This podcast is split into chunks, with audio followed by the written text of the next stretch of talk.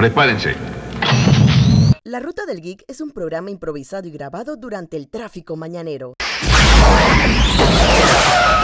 Un momento, ¿qué está haciendo, Doc? Somos los mejores, los más apuestos y los verdaderos. Jorge Atencio y Alicia Roger les darán sus opiniones sobre lo último en la cultura popular. ¿Para qué necesita Dios una nave? Saldremos a pasear. Pues dile a ella que venga, ella también debe interesarse. Les advertimos que pueden haber comentarios o palabras fuera de tono, sonido ambiente muy alto, pero lo más importante, hay spoilers de las últimas series y películas. ¡Uy, sácanos de aquí! A donde vamos no necesitamos caminos. Here we go. Hello. Hola. Hola, ¿cómo están? Bienvenidos una vez más a la Ruta del Geek. Les saluda Jorge Atencio y Alicia Roger. Y espero que antes de continuar vamos a darles unos saludos a la gente que nos está escuchando desde el día 1 y que se ha tripeado mucho las noticias y los reviews que les hemos mandado. Gente como eh, Edgar, César, José, eh, Alexis, a ver quién más, esto, Tony. Ton- ajá, Tony también, eh, eh, y también a Noemí que nos está ayudando con unas locuciones, si no me equivoco, creo que la podrán escuchar al inicio de, este, pro- de esta edición o para la próxima ya tendremos un super intro bien pifioso, bien pretty, tal, que- y por ahí vienen más sorpresas. A todos, como dice Gustavo, gracias totales. Si alguien no le, no, si no mencioné a Creo alguien. que se nos pasó Teddy, me. Ah, sí, cierto. Teddy, Teddy, Teddy, no el oso, eh, Teddy, nuestro amigo Teddy también, que está, que también está armando un proyecto de podcast también. Así que eh, vamos a mucha suerte con eso y bueno, una vez más, eh, sigo sorprendido con la cantidad de gente que ha estado haciendo ah, sus propios proyectos y broadcasting yourself, ya sea a través de live, ya sea a través Sí, de es que podcast. es, es un buen momento. De hecho, Ajá. también nos alegró mucho el viernes ver el regreso de Hablemos en VIX. Sí, Eh, sí, felicidades oh, a los Sí, panas nuestros amigos en de. Hablemos en Beats que tiraron su programa especial de cuarentena. Tremendo programa especial, el intro, cómo se reunieron todos. Ey, sigan dándole, muchachos, sigan dándole. O sea, nosotros lo tenemos un uno, son de los tantos grupos que, de que hacen este tipo de proyectos que los tenemos en una alta estima y. Y les tenemos mucho cariño y, Y- nos vemos para la venta de nabos esta semana. Ah, sí, sí, sí, sí. Chiste de Animal Crossing, por si no han entendido. Tenemos como cuatro programas seguidos hablando de Animal Crossing. Ya, ya todo lo de Namos tiene que ser como, como obvio. Bueno, Alicia, ¿con qué quieres empezar esta Empezamos semana? con las noticias y cerramos con los reviews. Como siempre. Entonces, bien, noticia, primero que todo, la primera noticia no es exactamente una noticia, es una corrección del programa anterior. Eh, se había reportado la noticia de Keanu Reeves que su que este año no íbamos a tener la- los dos estrenos en el mismo mes o en la misma semana que iba a ser dos películas de Keanu Reeves una tras otra en taquilla que una era Billy Ted 3 y la otra bueno no es- él no está filmando John Wick 4 él estaba filmando de hecho Matrix 4 Así que es una corrección bien importante porque Matrix no se parece en nada a John Wick. Para, Para nada, nada. excepto en cuando está con el suit. ¡Ey! Ah, ah, ¿Puedes hacer un conteo de en cuántas películas Keanu Reeves tiene? Un traje vestido, estar vestido en Men in Black. O sea, es que John Wick, Billy Ted. la primera Matrix, Billy Ted, Billy Ted es la única. Constantine. Billy Ted es la única película de semana en la que él no es está como- vestido de negro. Es como su look, o sea, no, pero el look ese de Men in Black, o sea, lo tienen todas las películas menos Billy Ted. Ujú. Y bueno, esto, si cuentas mucho ruido y pocas nueces, con esa época muy lejana no en la existía ese suit, ¿ok? esa, esa época muy lejana en la que Keanu Reeves todavía intentaba hacer películas que no eran de acción. Pero sí, esa es la corrección. Él estaba filmando Matrix 4, eso era lo que se va a estrenar este año. Y la semana, o no me acuerdo si era el mismo fin de semana o la semana siguiente, se va a estrenar Billy Ted 3. Sabemos que Billy Ted 3, Face the Music, eh, se, va a entre- est- se va a estrenar en digital. No hay confirmaciones de, de Matrix 4 todavía. No hay confirmaciones todavía de John Ojalá Wick que 4. Matrix 4 fuera de esas de... Así como en Terminator cuando tú haces una secuela y borras toda la porquería del medio. Así como que eso borrara la 2 y la 3. Que de hecho estaban borradas en mi memoria. De hecho cuando yo vi Matrix 4 yo dije que Matrix ya va para la 4. Sí, pero tienes que tener cuidado cómo borran e- e- esas películas, porque recuerda que el problema de Terminator es que la misión de las secuelas de Terminator no, no, es borrar no, lo anterior, no, es explicar es- por qué no. Arnold todavía se ve como se ve. No, es una... O sea, el punto en Matrix es que son simulaciones y que ese Neo no era la primera interacción de Neo, sino Ah. que cada cierto tiempo será cíclico y eso volvía a pasar varias veces y él era una de varias iteraciones. Ujú. O sea, háganlo con otra iteración en la que no haya vivido la 2 y la 3. Exacto. Ok, hablando de Keanu Reeves, Esto, lastimosamente, uno de los proyectos relacionados con él, él no está en este proyecto, pero él, estaba, él es productor ejecutivo. Ok. Es la serie de El Continental, que es una precuela de los eventos a John Wick. John Wick. Eh, más que nada es la historia del hotel. Bueno, no han dado muchos detalles. Los que seguimos la saga de John Wick sabemos que el Continental es el hotel que funciona como terreno neutral. Ujú. Que después de los spoilers, pero después de los eventos de John Wick 3, no sabemos qué tan neutral haya quedado ese, ese terreno. O qué tan ne- neutral realmente haya sido. Ajá. Tocará ver, pero Porque- sería interesante ver cómo se fundó. O sea, me da como un vibe Assassin's Creed. Ajá. ex- como a través de los años, los. Exacto, es que, eh, es que por lo menos lo que vemos en el cine es la historia de John Wick. Que por eso es que las secuelas están ti- subtituladas John Wick capítulo 1, John Wick capítulo 2. Pero lo que realmente queremos ver es el mundo de John Wick, el mundo del continental. Y Correcto. todavía creo que todavía no han confirmado si los mismos actores que vemos siempre en el continental Van a regresar. van a regresar o no. por- Con mucho CGI para verse más joven. Sí, o sino que si simplemente serían otros actores, otros personajes, pero todavía no sabemos eso al respecto. Esto, a ver, ¿qué más? Scott Derrickson, director de Doctor Strange. eh, lastimosamente, como ya sabemos, no va a dirigir Doctor Strange la- el- y el multiverso de la locura. Ese va a ser Sam Raimi. Pero curiosamente, Scott Derrickson ha aceptado dirigir la segunda parte, o mejor dicho, la, como este mundo está lleno de secuelas, precuelas y reboots, la segunda película de la franquicia Labyrinth. Esta película de 1980 dirigida por eh, Jim Henson de los Muppets y con la cara, tienen que ver la cara de Alicia porque se nota que esta es una de sus películas favoritas. Guay. Sí, eh, lo- para los que no saben, Labyrinth, esta era- película era de 1985-88 por allá, con una muy, muy, muy, muy, muy, muy, muy joven, casi babyface, Jennifer Connelly de casi 15 años, en la que ella tenía que entrar a un mundo fantástico para rescatar a su hermano menor, que era un bebé que fue secuestrado por el rey de los goblins, que era interpretado por David Bowie, en un pantalón muy, muy apretado. Sí, tienes razón, así ¡Ah! ¿Por qué? Pero sí, Scott Derrickson es el que se va a encargar de esto. Eh, y hay que ver qué le puede agregar la compañía de Jim Henson. Porque recuerda que ahora mismo la compañía de Jim Henson eh, ha estado teniendo un buen año con varios proyectos como relacionados con los Muppets. Ellos lanzaron una serie en Netflix que a mí no me gustó, que no pasé ni del primer episodio. Hay, hay una serie que era de cocina de Halloween que era con... No, pero había una que era también del universo de algo viejo, pero que esa sí el era No, salió en Netflix y que era fantasiosa y que era como de unos aves... No, no eran avestruces, el, eran el- el buitres. cristal oscuro. Ah, ok, eso. Que tampoco me Ah, gustó. Ajá, no te gustó ni la versión original ni la, el cristal oscuro. Eh, Es un gusto adquirido, o sea, yo puedo verla, pero yo siempre he tenido problemas con los, los personajes que se supone que son los villanos, los Skeksis, o porque son malos, pero no, no los siento son los que malos. son como buitres. Ajá. Esto, lo siento que son como los Daleks de Doctor Who, que todo el mundo dice, son malos, son malos, pero cuando los ves te quedas que, no son malos, tienen planes malévolos, pero no, no me intimidan para nada.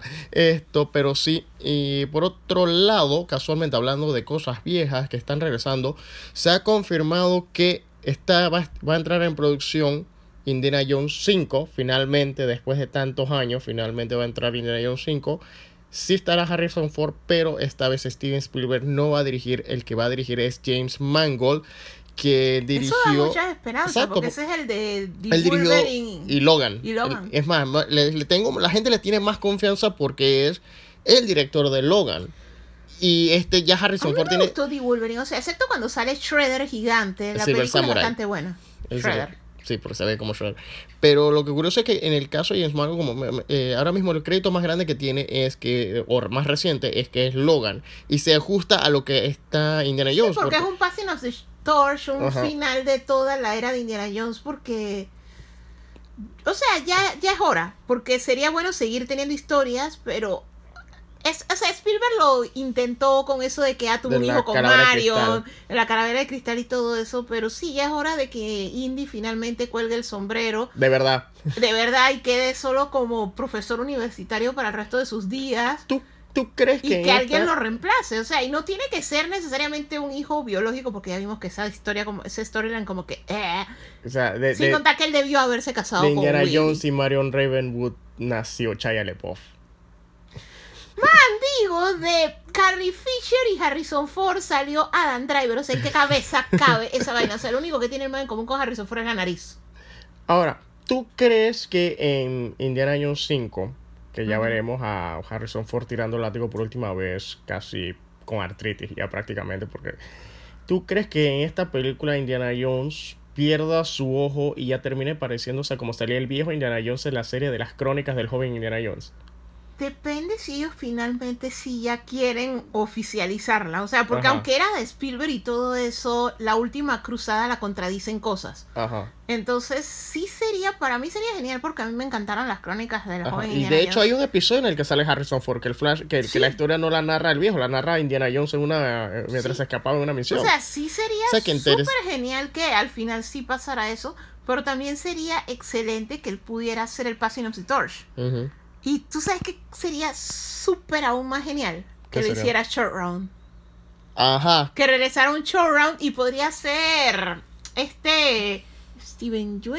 Steven Yeun, pues, él, pues sí, porque Short Round, por los que no saben, es, el, es el- el niño que estaba con él en la segunda película, en el Templo de la Perdición. Alicia, sobre todo, es, ella es súper fan del Templo de la Perdición, esa es su indie Sí, esa es favorita. mi linda favorita. En mi caso, mi indie favorita es La Última Cruzada. Como dice Alicia, sí hay cosas que contradicen la relación, pero el problema que tienen las indie, en especial la segunda y tercera película, eh, no vamos a entrar en la calavera de cristal todavía, pero la segunda y tercera película es que te, te gustan el- el- los personajes que giran alrededor de, de Indy. Y tú quisieras ver más aventuras con ellos. O sea, mucha gente se quedó picada con ver más, aven- más aventuras de Indy con Short Round. Ujú, O en mi caso, más aventuras de Indy con, con el papá. Ajá. Eh, y, y no necesariamente, o sea, y, y- o sino también otra. Realmente es que a mí me gustó el crew de Indy en la última cruzada, porque no solo era el team de que era Indy, el papá Henry John Sr., Marcus Brody y Salah, o sea, más aventuras de ellos cuatro, porque eso es lo que da a entender cuando ellos se van cabal- cabalgando al final de la película. ujú. Sí, es el feeling que da. Ajá, es el feeling que da, que ellos, que a lo mejor yendo al aeropuerto. Ey, pero él podía tener más aventuras con Willy y Short Round. Sí, E- ese grupo también fue divertido. Ajá, en especial con Short Round, porque cuando empieza el Templo de la Perdición, él ya está con Short Round. Sí, correcto. que muchos videos ahora de millennials de YouTube dicen que, ese- que eso era eh, Indiana Jones siendo eh, un profesor de arqueología ah, eh, en- cometiendo abuso infantil. Esto, a ver, fuera de eso... Ok, esto sí entra en ma- materia de rumor, reporte, slash, tómenlo con granito de sal. Es, se está planificando, se está preparando una serie de Disney Plus basada en los videojuegos de Kingdom Hearts, que son estas aventuras eh, épicas de los personajes de Disney en, con personajes estilo Final Fantasy. Pero hay personajes de Final Fantasy. O sea, tiene su propio lore y sus propios personajes como Sora Riku, Kairi sí son propios de Kingdom Hearts. Pero ellos en Traverse Town, el primer lugar donde ellos llegan cuando comienzan a viajar por los multiversos, se encuentran con personajes de Final Fantasy, Ajá. por lo menos Squad, Squad. Lionheart, pero ya se lo encuentran adulto, y otros personajes y son realmente los que los ayudan y los llevan Ajá. en el camino. Esto, los juegos son muy buenos, o sea, tienen, o sea, son ese tipo de juegos que te gustan o no te gustan porque son action RPGs. Ajá. Entonces hay muchas personas que lo rechazan por el componente de cómo era el combate, porque el combate es, o sea, es un action RPG bastante sencillo. Esto, por otro lado, la historia es bastante complicada. También se le critica mucho por las docenas de secuelas que todas tienen fracciones. Y Esto- todas están tienen no, Ah, no hay ah. una continuidad específica, como que un juego ocurre antes del otro. No, lo que pasa es que ellos te cuentan el 1. Ajá. Después, entre el 1 y el 2, viene Chain of Memories que te explica por qué cuando tú empiezas en el 2 comienzas con personajes que tú en Ah, tu que- vida habías visto. Ah, y que los juegos, el, el otro es que los juegos son entre secuelas, o sea que la, eh, eh, no, entre consolas, que un Ah, entonces, juego en no, vez de... y entonces en Japón tienen esta costumbre, porque también pasa con Resident Evil y otras franquicias que vienen de allá, que de repente te hay un juego que solo salió en celular o solo salió en un aparato que solo usan allá, Ajá. pero que te suma la saga. Entonces luego ellos comenzaron a sacar colecciones. Ajá. Entonces ya tú venías con, con los Kingdom Hearts con sus decimal, con sus fracciones y decimales. Y entonces, porque por lo menos uno de mis favoritos es el 352 Tre- entre 8 días. Ajá. Y después te vienen con No, el 1.5, porque entonces en Japón tenía un final secreto. Después te vienen con los compilatorios, que es, y después el 2.8, y cuando tú vas a ver, se volvió como un chiste. Y hay partes de la historia que no, no se entienden, porque si tú no jugaste alguna de las fracciones, o no jugaste la versión japonesa que tenía otro final y cosas así, o no jugaste el de 10, que era sencillamente horrible porque era con cartas, el modo de pelea, que después ellos lo rehicieron y lo mejoraron un poco esto, hay pedazos de la historia que tú te perdiste. Por lo menos, yo soy súper fan, me encanta Kingdom Hearts. Esto, pero por ejemplo, para yo conocer a mi. eh, que tuviera sentido la historia de mi personaje favorito, que es Roxas, tuve que jugar el de 10 con todo y que el sistema de cartas era espantoso. Y ya luego, después, yo cometí el error de vender mi PSP para comprarme el PSP, que solo podía jugar juegos descargados. Ajá. Y Bird by Sleep no lo sacaron ahí. Ajá. Pero by Sleep es precuela que te cuenta lo de la guerra de los Keyblades y todo eso. Entonces me quedó como un gran, gran hueco y tuve que empezar a comprar todas estas colecciones para completar la historia. Entonces es un juego difícil, por lo menos cuando yo te dije a ti que, ah, bueno, empieza a jugar los Kingdom Hearts y tú dices, ¿cómo empiezo? Que yo lo único que te puedo decir, empieza por el 1, antes del 1. Por lo menos El empieza como Collection todos. tiene dos número uno. ¿Cómo voy a jugar? El Collection tiene dos número uno. ¿Cómo? No, pero el uno es el primero básico, ese de que están ellos en la isla y que entonces llega la oscuridad y que ellos comienzan a pelear con la oscuridad y toda esa vaina. Entonces, por lo menos, yo siento que independientemente de que por lo menos Versailles Sleep ocurrió primero, yo siento que es mejor jugar ese primero. O sea, el primer Kingdom Hearts, el que se llama solo Kingdom Hearts. Ajá. El que no tiene números ni nada. Ese, empezar por ahí es una buena experiencia, aunque es más lento. Sí, Las es. gráficas son más gallas. El sistema de pelea mejoró bastante en el segundo. La cámara era horrible, pero siento que es un buen lugar para empezar. Ya después de que tú pasas por lo menos el mundo de Alicia en el País de las Maravillas, ya Me tú le vas ahí. agarrando el flow. Me quedé ahí en ese mundo. No, no, yo quedé en el mundo de Tarzán. O sea, ya cuando tú pasas ese, porque el de Sí, porque esa es la, la- como medio horrible. porque esa es la otra cosa. Para los que no saben, la idea de Kingdom Hearts es que eh, el mundo de las películas de Disney, de las producciones de Disney, es parte de un multiverso. Entonces, eh, este chico, Sora, todo empieza con Sora. Él tiene que recorrer este multiverso eh, buscando a sus amigos que se han perdido dentro de lo que es una batalla contra unos seres llamados los Heartless, los descorazonados. Ajá. Y entonces tiene que atravesar el multiverso de Disney. O sea, él pasa por de- dentro de las películas de Hércules, de las películas de Pesadilla antes de Navidad, Alicia en el País de las Maravillas, Tarzán, en el último Kingdom Hearts hay un mundo de Toy Story. Batrón, va Toy Story. Batrón, a Piratas del Caribe. Y entonces en los mundos se encuentra con los personajes de, que Y de cambia, y de hecho en algunos la mecánica del juego cambia. Por lo menos en el 2, el mundo de la sirenita era como un Guitar Hero, era Ajá, musical, que tú jugabas con la canción. Entonces, los juegos se ven bonitos, son súper animados. Para mí, en realidad, yo empecé a jugar Kingdom Hearts porque yo tenía el PlayStation 2. Pero yo quería un juego que fuera como un Zelda. O sea, tenía como ese batch de quiero jugar algo que sea como Zelda. Y en su momento ese fue el que leyendo revistas y eso me decía de que si tú sientes como este batch de que te falta este tipo de juego, cómprate esto. Entonces ahí fue que yo me compré Kingdom Hearts. O sea, los dos, o sea, tú estás entre dos juegos, ese Ajá. y o Ico. Pero yo descubrí Ico después, entonces yo entré en los Kingdom Hearts, fue, fue por ahí. Y me costó, o sea, porque al principio yo dije que este juego, la mecánica de juego no me gustaba, la historia la sentía rara y las escenas esas en las que vas en la navecita, esas son sencillamente, Sí. el, el Gummy Ship es horrible. Pero hay una escena que ocurre justo a la mitad del juego, que es una de las escenas más impactantes y emotivas que yo he visto en un juego, no la voy a spoilear, que ahí fue donde yo me quedé, dije, a mí me gusta este juego. O sea, yo quiero ver hacia dónde va, hacia dónde acaba.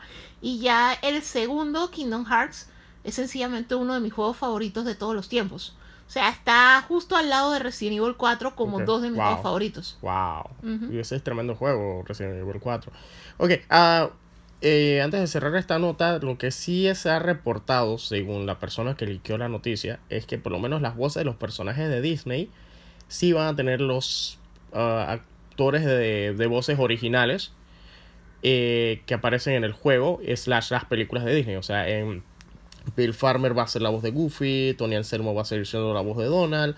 Eh, no hay confirmación si Chris Sarandon va a ser la supuesta. En teoría sí, que Chris Sarandon sea la voz de Jack Skellington.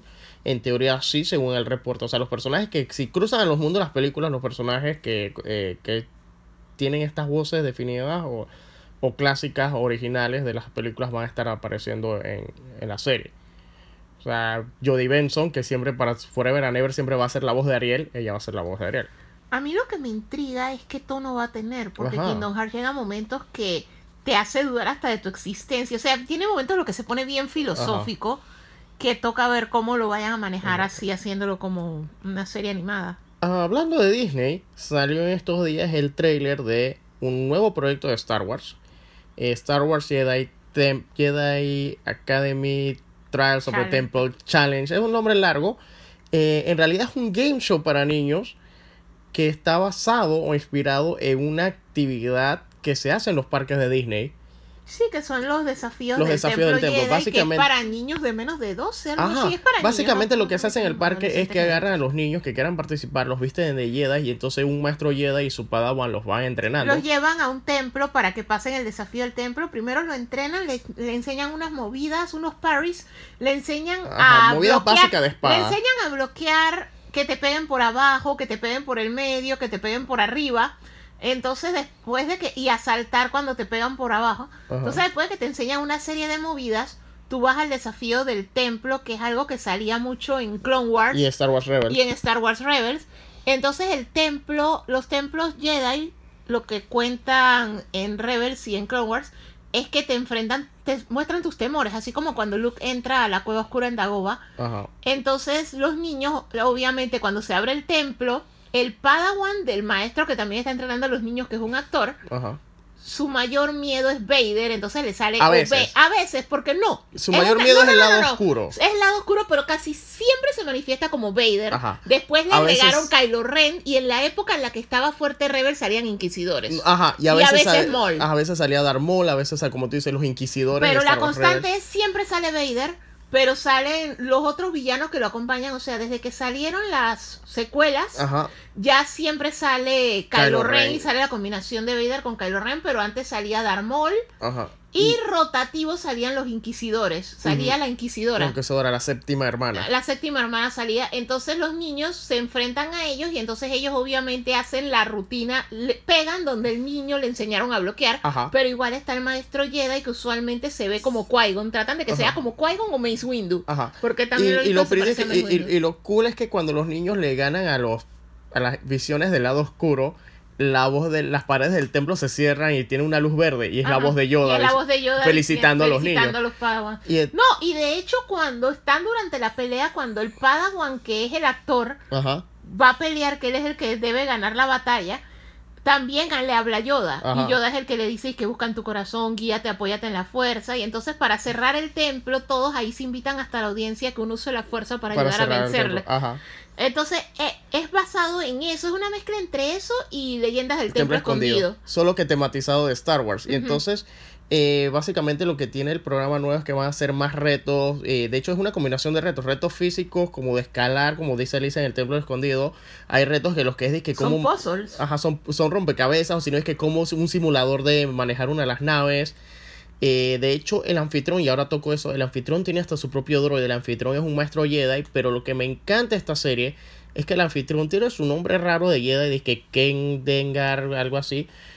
Pero el actor que hace, de la, que es el anfitrión del programa, el que será el maestro Jedi, es Ahmed Best.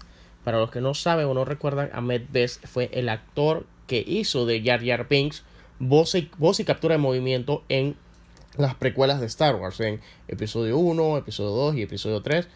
Eh, y me alegra que él haya hecho pases con Lucasfilm, me alegra que esté involucrado de nuevo en Star Wars después de todas las cosas que él ha tenido que pasar como, eh, como después de como Jar Jar Binks, porque él, se te- él confesó que se tuvo que haber quedado en teatro, le estaba costando Sí, él tuvo trabajo. problemas porque le costaba conseguir trabajo, pero también tuvo problemas porque el odio de la audiencia no es algo nuevo. O sea, él fue uno de Exacto. los primeros actores que fue víctima de que, como a muchos fans viejos de la saga no les gustó el personaje, lo la tomaron contra él personalmente. Ajá. Pero fue uno de los casos en los que en realidad el equipo de Disney, Lucasfilms, todos ellos, aún Kathleen Kennedy con todo y todo, esto han logrado restablecer la relación con personas que ya no querían saber nada de Star Wars. Gente como Ahmed Best, como el mismo Hayden Christensen, que también había roto palitos. Sí, sí. Han ido volviendo, o sea, Disney ha sabido recuperarlos y ha sabido manejar los casos y ha sabido sacar lo positivo del fandom, porque inclusive con la actriz que hizo de Rose Taiko, ellos lograron Kelly recuperarla.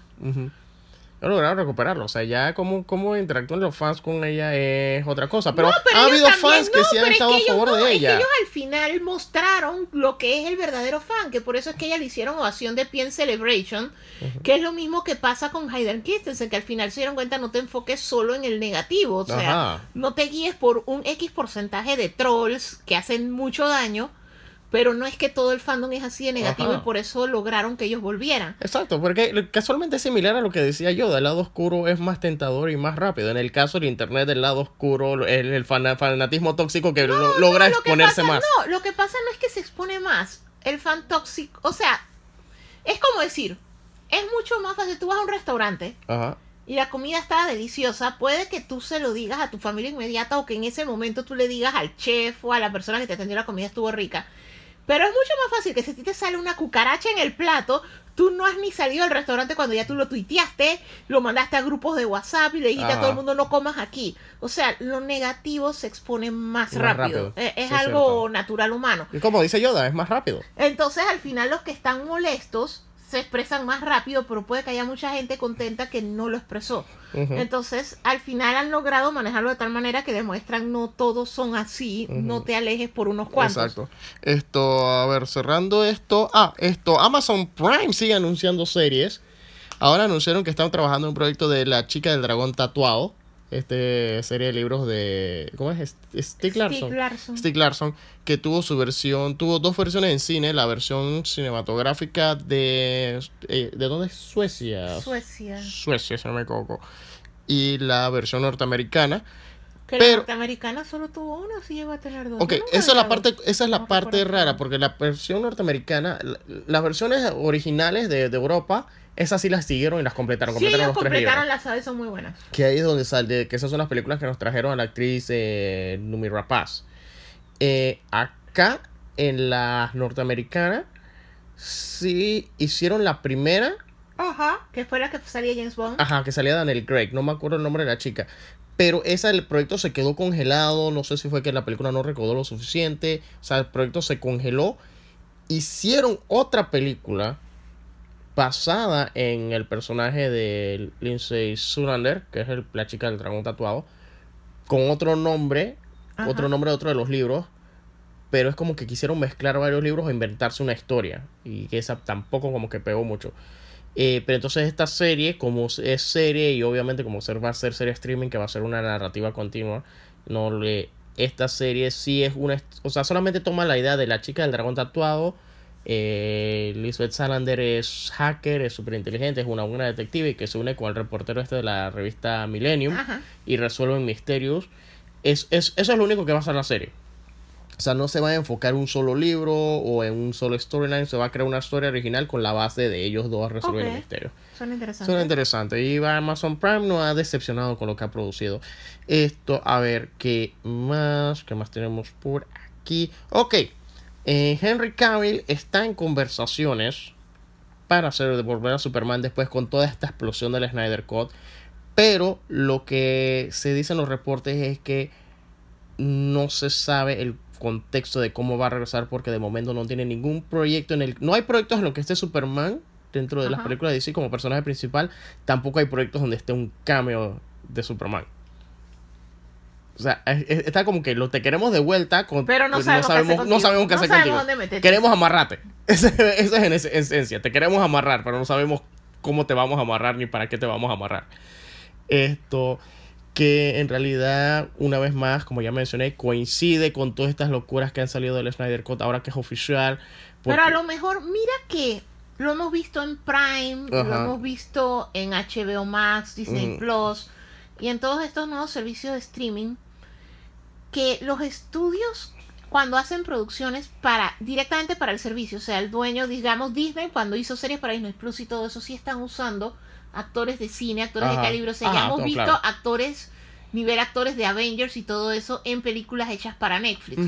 Entonces, mm, puede ser que sea para proyectos en HBO Max. O sea, Puede seguir ser. la historia del Superman que venía con él, dependiendo sujeto a que cómo le vaya la miniserie, serie, película, como Lo que sea, que, que sea lancen el Snyder. Cut, Zack Snyder's Justice League.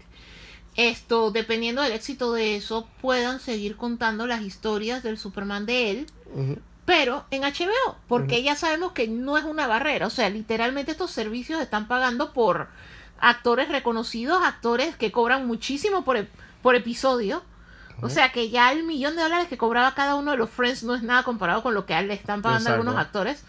Y están dispuestos a pagarlo. O sea que no necesariamente es que siga en el cine. A lo mejor su nuevo hogar es HBO Max. Ahora, esto, ahora vamos a entrar de lleno aquí una pequeña mención. Este año se celebran 41 años de la saga de Alien, esta saga de terror de que más que nada cuenta las travesías de la teniente Ellen Ripley enfrentándose a estas criaturas conocidas como los xenomorfos, que se han vuelto ic- íconos del cine, tanto de ciencia ficción y de terror. Y no sé, a ver, ¿cómo ha sido tu experiencia con la saga de Alien? ¿O cuál ha sido tu favorita? Por lo menos mi favorita, a pesar de que la primera película de Alien que yo vi en el cine fue Alien Resurrection, pero realmente Esa no es la del bebé blanco que se lo chupa un agujerito. esa es la del bebé blanco que se lo chupó en un agujerito. Ok, Que unos amigos vieron una persona que se parecía a un bebé blanco. ok. Eh, pero mi favorita es, y creo que la favorita de muchos es la segunda, Aliens, el regreso, la de James Cameron, que es la de Ah, los o sea, comandos. a mí mi favorita es la segunda, pero Ajá. hay una particularidad y es que yo vi la segunda antes que la primera. Claro, claro, Claro. lo mismo me pasó a mí.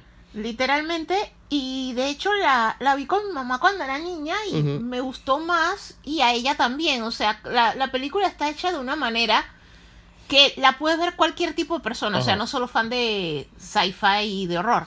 Y es muy buena. La primera yo la vi después y me gustó, pero no, o sea, yo siento que la segunda tiene más corazón. Sí, porque es que lo que pasa es que la segunda es más enfocada en una película, en ser película de acción y ciencia ficción que la anterior. La anterior, la anterior es un thriller de suspenso y terror en un espacio confinado en dentro del espacio, una Pero lo que sí es que la campaña alrededor, cada vez que la van en televisión y todo eso, todo eso de en el espacio nadie te Ajá. escuchará gritar. De hecho, sí siempre fue algo que se me hizo tan creepy. O sea, el bicho ese Ujú. que no lo veías. De hecho, cuando existía el Ray en Hollywood Studios, la Eh. parte en la que te salía el alien, si tú Ajá. recuerdas hasta la última vez que nos montamos, yo todavía cierro los Sí, ojos. que, que era, eh, Alicia se refiere al Great Movie Ride, que era una atracción que había en Disney en que te ibas en un carrito y que te hacía un paseo por la historia por del cine. Y cuando llegabas a la parte de la ciencia ficción, eh, había un animatrónico de, eh, de Ripley, Sigourney Weaver, peleando contra el alien. El el te alien te salía, salía del techo. te salía del techo. Esto. eh, no es que les estemos spoileando el raid, es que el raid ya lo cerraron. Ray ya no existe, Ya no existe, así que eh, no es exactamente un spoiler, pero lo pueden buscar en YouTube. Eh, a ver, en el caso de Alien, me falta ver los cortos que salieron el año pasado que se llamaban Alien Isolation, que hicieron una serie de cortos para celebrar el aniversario. He visto mucha del transmedia que hay en de la franquicia, o sea, he visto las películas, he visto las películas que hicieron de Alien contra Depredador. Las he disfrutado con todo y todo, a pesar de que tiran ideas demasiado locas y absurdas. Y el- he leído los cómics, he, le- he jugado los videojuegos, en especial que en los cines locales, el que tienen con los riflecitos. Sí, el de arcade lo hemos jugado El varias arcade veces. lo hemos jugado varias veces. Pero obviamente el tema al que quiero tocar es la segunda trilogía que estuvo haciendo Ridley Scott. Que era la que empezó con Prometheus y Alien Covenant. Que todavía no la ha terminado, pero a la gente no le ha gustado toda esa idea de que él tiene... O sea, Ridley Scott, que fue el director de la, prim- de la Alien original, está como que empeñado en, en contar una historia que te explique que el origen de la humanidad está interconectado con la evolución de los xenomorfos y creo que se le ha perdido la, la- la- el enfoque de lo que Yo realmente todavía es estoy esperando que salga el monolito y los simios. O sea, eh, literalmente es me, otra película. me tienen un flow a 2001. O sea, Ajá. literalmente, desde la primera vez que yo vi Prometheus, yo dije que esto es como ver 2001 otra vez. Ajá. Pero, o sea, con aliens. Pero eh, estas películas no han sido del agrado ni de la crítica, ni del público, ni de los fans de, de Alien. ¿Tú sientes que es necesario, y en especial ahora que Disney es dueño de Fox, ¿tú sientes que es necesario invertir en que Ridley Scott termine su nueva trilogía? que ¿Y cómo en realidad eso va a conectarse con lo que Yo sabemos de siento Alien? que tal vez sí, porque sea lo que haga que. O sea, tú sabes que hay veces que una trilogía no funciona hasta que ves la tercera. Ajá. O sea, porque no todas son como Lord of the Rings. Si tú quitas el retorno del rey, de todas maneras fue un buen ride. Ajá. O sea, solamente que tú quedas con el peor cliffhanger del universo. Sí. Que tú dices que coño, destruyeron el anillo, no. Realmente Pero- eso fue lo que pasó con la gente que vio las películas animadas del Señor de los Anillos de los 80. O sea, esas no las terminaron. No, pero a lo que yo me refiero es que es una buena historia y es wow sin la última. O sea, solo que tú necesitas la conclusión. O sea, pero los componentes son buenos con o sin ella. Es como Star Wars Ajá. y la segunda, eh, Empire, que aunque no existiera la tercera, lo que tú quedas es que no, nunca vi el desenlace, pero esto venía bueno Ajá. y vas a quedar forever picado. Pero en el caso de estas, yo siento que es esos casos en los que tú necesitas la tercera para que cuando que ya tú la ves como un sentido. todo, oh my god, ya, ya tiene sentido. Esto no era malo. Esto no estaba completo. Sí, y no, tú sabes que también por lo menos en una- un proyecto que estaba armado que me pidieron de esta semana, relacionado al aniversario de Alien, eh, obviamente por ser nerd y por darle un par de facts más a la gente, o sea, la gente que no ha visto la saga la gente que la ve de manera superficial se le olvida el detalle, o sea, sí, todos entramos a ver, la, la- a, ver las películas de Alien por, el, por la criatura, por los xenomorph. Pero en realidad los verdaderos villanos de la película son la compañía Weyland Yutani. Correcto. Que ellos son los que han creado toda la tecnología y que ellos saben es que, a ese- medida, a medida que vas avanzando ya se hace obvio. Ajá. Pero sí, o sea, tú al inicio todavía no lo sientes tanto, pero cuando ya tú llegas disque a la 3, tú dices, espérate. todo es culpa de estos Eh, eh, porque ya manes. te lo dan disque spoon fed. Ajá. Sí, pero sí, o sea, yo siento que las, las películas de Alien son. están bien como están, incluso hasta con su crossover con Depredador.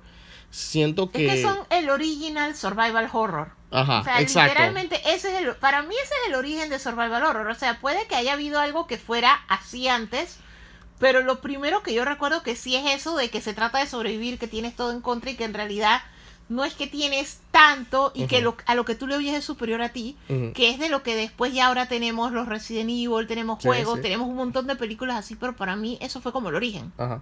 Y esto, a ver, ¿qué otra cosa salió? Ok, eh, bueno, debido, una vez más, debido a todo el caos que ha causado la, la confirmación del Snyder Cut, eh, la gente está, hay gente del público que está pidiendo el David Ayer Cut de Suicide Squad, a pesar de que James Gunn, que estuvo aquí en Panamá filmando Suicide Squad, su versión de Suicide Squad, que no es ni secuela, ni reboot, ni nada, es su propia cosa. La gente está pidiendo, el, el público está pidiendo la verdad, lo que iba a ser la versión original de Suicide Squad de David Ayer, que como hemos dicho en programas anteriores, es una combinación. El Warner se asustó de los números de que tenía Disney con Marvel y Fox con Deadpool. es que hubo, mucho, hubo muchos asuntos. O sea, obviamente Suicide Squad la cambiaron tonalmente para que se pareciera más a Guardians of the Galaxy. No, es por que eso no, me da es que- risa que de- ahora James Gunn sea el que la está haciendo. No, pero entonces es más allá porque- de eso, que lo notas por el trailer, pero más allá de eso, No, es que eso fue, porque mira, eso fue que dale la estética ajá, de Guardians of the Galaxy, ajá. pero métele el humor de Deadpool, porque Deadpool había salido ese año también. No, pero aparte de eso, el hecho que tiene esa película también fue todo lo que pasó con Jared Leto y el Joker. Ajá. Que gran parte de lo que ellos censuraron fueron las escenas del Joker porque había más escenas mostrando más de la relación entre Harley y el Joker, pero vivimos en el mundo post Twilight, en el mundo post Fifty Shades, que es un mundo en el que en el mundo donde You de Netflix es un super exitazo, Ajá. en el cual muchas veces la gente exalta relaciones que en realidad son tóxicas. Exacto. Y de hecho, mucha gente, cuando salió Suicide Squad, la versión que salió, está, yo quiero ser como Harley Quinn y encontrar mi Mr. J. Y uno estaba, que that is so wrong. Ajá, o sea, porque Harley tú estás está viendo cómo es la relación de ellos. O sea, Ajá. eso no es algo que Una relación quieras. basada en tortura. Entonces, al final de cuentas, ellos tenían también ese problema de qué tanto Joker muestro cuando el mundo está un poco chueco. O sea, los valores de algunas personas, sobre todo de personas que todavía. Porque las películas pueden ser R, Ajá. pero las van a ver twins y adolescentes que Y- todavía no, comprenden que- muchas cosas. Y tú sabes que hablando de películas R, eh, como empezó todo esto de que le aprobaron el Snyder Code a Zack Snyder de su Liga de la Justicia, eh, David Ayer primero había dicho que él no le molestaba si lo liberaran, si liberaran su versión o no de la película. o pero sea, lo después- único que dice es lo que salió no es lo que yo iba a hacer. Ajá, lo que salió es esto. Pues ver, así fue como empezó el otro. así fue como empezó Zack Snyder. Lo que, lo que pasó lo que salió no es lo que iba a ser, pero pudo haber sido esto. Eso es lo que ha estado utilizando eh, David Ayer. Eh, hoy en sus redes sociales, en su Twitter, en la última publicación de ese tema, Katy Jan, Ajá. que era la fuera directora de Birds of Prey, eh, la fabulosa emancipación de Harley Quinn, cuando en el tweet que David Ayer dijo, mi película tenía otro tono, tuve que pelear para que me dejaran por lo menos hacer las cosas que yo siento que todavía valía la pena dejar. Ajá. Y Katy Jan le dice, estoy de acuerdo contigo, a mí me pasó lo mismo, yo sé lo que es lidiar y pelear para que me dejen una escena que define el tono del resto de la película.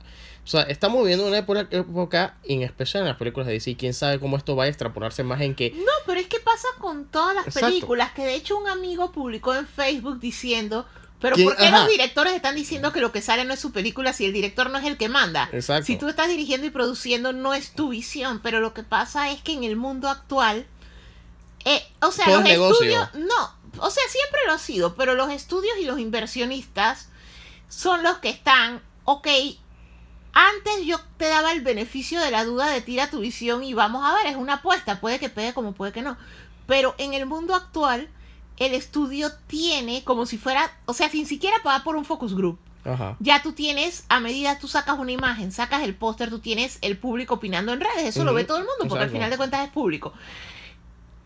Aparte de eso, sí ya usas los canales formales. La muestras a una fracción del público, invitas a una cantidad de personas, le muestras la película y de sus opiniones.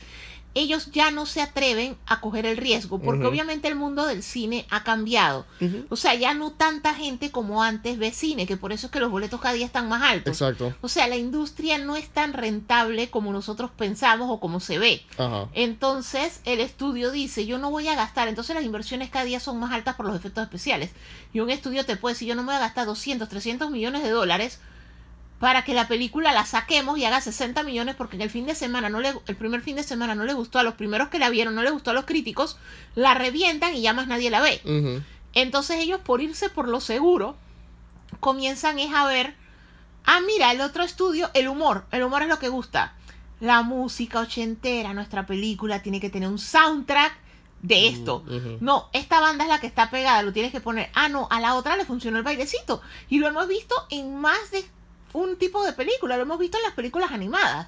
Salió Madagascar con su musiquita y su I wanna quiero move move. Y ahora todo el mundo mueve el bote en todas las benditas películas animadas. Ajá. Y no te acuerdas también que, que todas las películas de DreamWorks, todas las películas animadas terminan con un número musical. Sí, porque es que al final de cuentas, no, y Desde después ya Shrek no, hasta y ya no hay DreamWorks, sino que a DreamWorks le funcionó y ahora prácticamente todos los créditos de las películas animadas agarras una canción, llámese Katy Perry, llámese el que sea, Ajá. lo casas con tu película y todos los créditos son un gran musical number o la película no tiene por qué, pero tiene un musical en medio porque le funciona al otro. Ajá. O tienes la canción de liberación, o no, ya no están de moda las princesas, sino las emancipadas, porque Chuzo Frozen fue un exitazo y es prácticamente un culto. Entonces ahora yo tengo que no son princesas, sino emancipadas, aunque no es algo nuevo, Ajá. porque eso viene desde Shrek. Ajá. O sea, eh, pero el asunto al que yo me refiero es a que es qué le pegó al otro. O sea, todo el mundo se quiere ir por lo seguro. Los que están mandando no son los directores con su visión. O sea, para que el director literalmente tire su visión, tiene que ser un director independiente o se tiene que ir por la ruta independiente. De otra manera, va Sí. a ser sacada del molde de qué le pegó al otro. Ajá.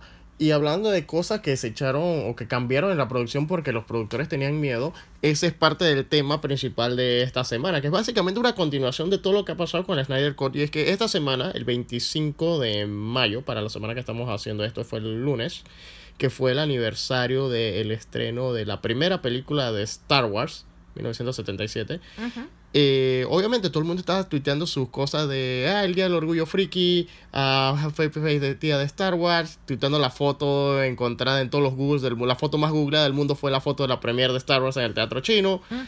Eh, pero de repente apareció este hashtag. Que ya tenía como dos años de existir, pero en medio de todo lo del Snyder ahora está cobrando relevancia. Y el hashtag es Make Solo 2 Happen. Para los que no entienden inglés, es hagan Solo 2. O sea, La película Han Solo, que fue una inversión que hizo, una inversión grande que hizo Disney con Lucasfilm para traernos una precuela de las aventuras del joven Han Solo, que de hecho ¡Qué joven! O sea, está igualito a la película. o sea, en episodio 4 se veía exactamente freaking igual. O sea, un joven Han Solo fue lo que debieron haber tirado. Un Han. Solo como de la edad de Ezra En Rebels. en Rebels, o un Han Solo De como la de la edad de un John Indiana. Jones, o como de la edad de Ahsoka, pero no, o sea, me tirás y que Han Solo tres años antes de episodio 4, prácticamente vestido igual, actuando igual, y que es toda una maldita película para explicarme por qué los pinches dados eran importantes, cuando ni siquiera eran los pinches dados que estaban en la película original. Ajá. Pues los de la película original eran dados. O sea, pero el asunto, mi problema con solo, aparte de eso, y que es literalmente la película de Star Wars que. O sea, yo no sé, porque en realidad a mí tampoco me gustó Rise of Skywalker. Ajá. Sí que tengo el debate de, en mi opinión, cuál es la peor entre esas dos. Rise of Skywalker es la peor. Con solo Esa- por lo menos me río. Solo, Por lo pero menos con eh, Solo me río. El asunto, mi problema con Solo es que yo no quiero ver la secuela de Solo. Ajá. Yo quiero verla solo que hubieran hecho los manes de la película de Lego. Exacto, porque ese es el punto al que voy. que hubiera sido fun, Porque eso es lo que pasa. la- cuando, cuando la película de, de Solo, de Han Solo, estaba en producción, lo que hay que recordar es un caso similar, por pura coincidencia, la Snyder Cut. Este iba a ser la primera de una trilogía solamente de Han Solo. Que te iba a explicar con poco a poco cómo él se vuelve como es, las aventuras del Chewbacca, las aventuras del con Lando. Y hicieron todo este boom de eh, Alden, Eldendrich, es que se llama el muchacho. O sea, hicieron eh, que, que, que agarraron del- de, que sea el Han Solo joven, hicieron toda esta campaña, le tomaron la foto de él igualito, de que va side by side con las fotos viejas de Harrison Ford, cambiaron la figura del Lego para que se pareciera para que a se él. pareciera a él. O sea, de años que tenía Han Solo, el, que, el muñequito Lego con un estilo de cabello, le cambiaron el cabello para que se Para que se pareciera pareciera a a, a él. De hecho, tiraron todo un set de la escena de la cantina de, de, de, de Star Wars original con la figura de él para ya empezarla a venderla como parte de la mercancía de Solo. Y, y Solo empieza, que, eh, eh, más que nada, empieza como una forma de ver el underworld, el mundo de los mafiosos, que las familias, las organizaciones criminales que hay en Star Wars, que pocas veces se ven en, en el cine, que a menos que tú estés viendo las... O sea, creo que la única organización criminal, la única vez que las vimos en el cine fuera de solo fue cuando salía Java. Ya va. Y ya después nunca más volvimos a ver organizaciones criminales en el cine, en Star Wars. Fuera de eso, esto. El, la, la película la estaban produciendo eh, Phil Lord y. Se me olvida el nombre. Phil Lord y. Se, se me olvida el nombre. eh, Eran los, los muchachos que Los hecho de la de película la película de Lego. Lego que casualmente estaban en el, su año, porque ellos han estado produciendo la película de Lego, produjeron la serie El, El último hombre sobre la tierra y han hecho otro pocotón de... Ellos han estado involucrados en varios proyectos que les han quedado... Ah, la película de Lego, Batman estaban de productor ejecutivo. Eh, Phil Lord y Christopher Miller. Miller. Ajá, Phil Lord y Christopher Miller. Y ellos han tenido un super año. Bueno, han tenido una super temporada. Porque cada proyecto que ellos han hecho les ha ido súper bien. Aunque no todos son disque para el gusto de todo el mundo. Les han ido súper. Ah, sí, ellos también estuvieron en, la, en, la- en, en Lluvia de Hamburguesas. Estuvieron en las películas de Comando Especial de 21 Jump Street. Fueron productores de Spider-Verse. De hecho, esto es lo curioso. Ellos apenas lo sacaron de la película de Han Solo fue que entonces pe- em, comenzaron la producción o simultáneamente estaban en la producción de Spider-Verse que les fue mejor y ganaron hasta el Oscar. Ujú. Pero entonces ellos estaban haciendo esta película de Han Solo que seguía prácticamente los mismos li- lineamientos argumentales. O sea, Han Solo eh, fue era un ladronzuelo, quedó eh, eh, involucrado, en- se- se- quedó inscrito en la Academia del Imperio. Fue un par de misiones del, Imperio hasta que rescató a, a, Chewbacca de la, de la prisión del Imperio y se volvieron amigos y quedaron involucrados en una aventura dentro del bajo mundo criminal de Star Wars hasta que llega a los eventos de eh, la película original. Pero la visión que tenían Lord y Miller, según las declaraciones de... Hay una lagartija por ahí. Según las declaraciones de, de Catherine Kennedy de Lucasfilm fue que su visión no eh, concordaba con la visión... con que la ellos visión que ellos tenían de hacia dónde ellos querían. Lo que Ajá. pasa es que Han Solo es un personaje tan clave. Ajá. Pero yo siento que la metida de pata vino desde el hecho de, o sea, ellos todo lo que han estado trabajando desde que empezó Disney con más fuerza está todo en un periodo de tiempo. O sea, Ajá. ellos no salían de ahí, que era el periodo ese que separa Antes de- episodio 3 de episodio 4. Ajá. Ahí es donde ocurre Rebels. Entonces ahí fue donde pusieron solo, ahí fue donde pusieron Rock One, que sí es bastante brillante.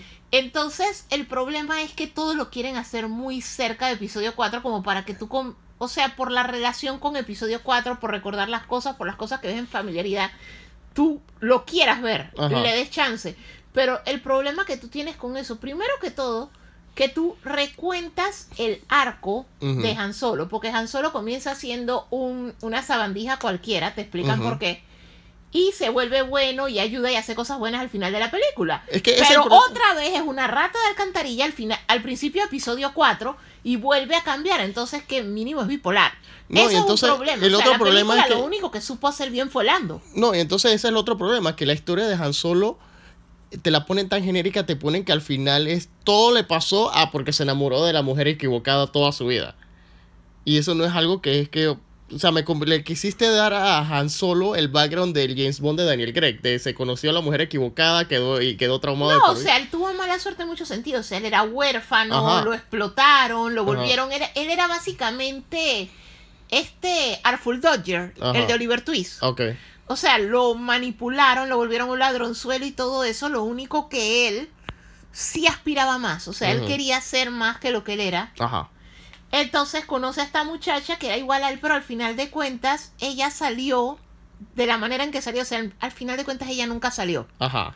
Sencillamente, Solo tenía grandes ambiciones. Exacto, tenía grandes ambiciones, pero al final de cuentas nunca salió del AMPA. Ujú, y, de y de todas maneras, cuando te cuentan la historia de Han Solo, que es una, como quien dice, de las peor parte de las secuelas, o sea, ellos no supieron qué hacer con Han Solo, parece mentira. Autores a los que George Lucas le dio libre albedrío escribieron un mejor Han Solo que cuando finalmente Disney No. dijo, hey, vamos a contar Pero el resto de la historia de Han Solo, porque al final de cuentas, si tú miras bien a Han Solo, Han Solo volvía a lo mismo, o sea, Han Solo es un- uno de estos personajes alcohólicos de Stephen King. Ajá. O sea, él, soy una sabandija porque me criaron para hacer eso. O sea, soy un ladrón, estafador, oportunista, scoundrel.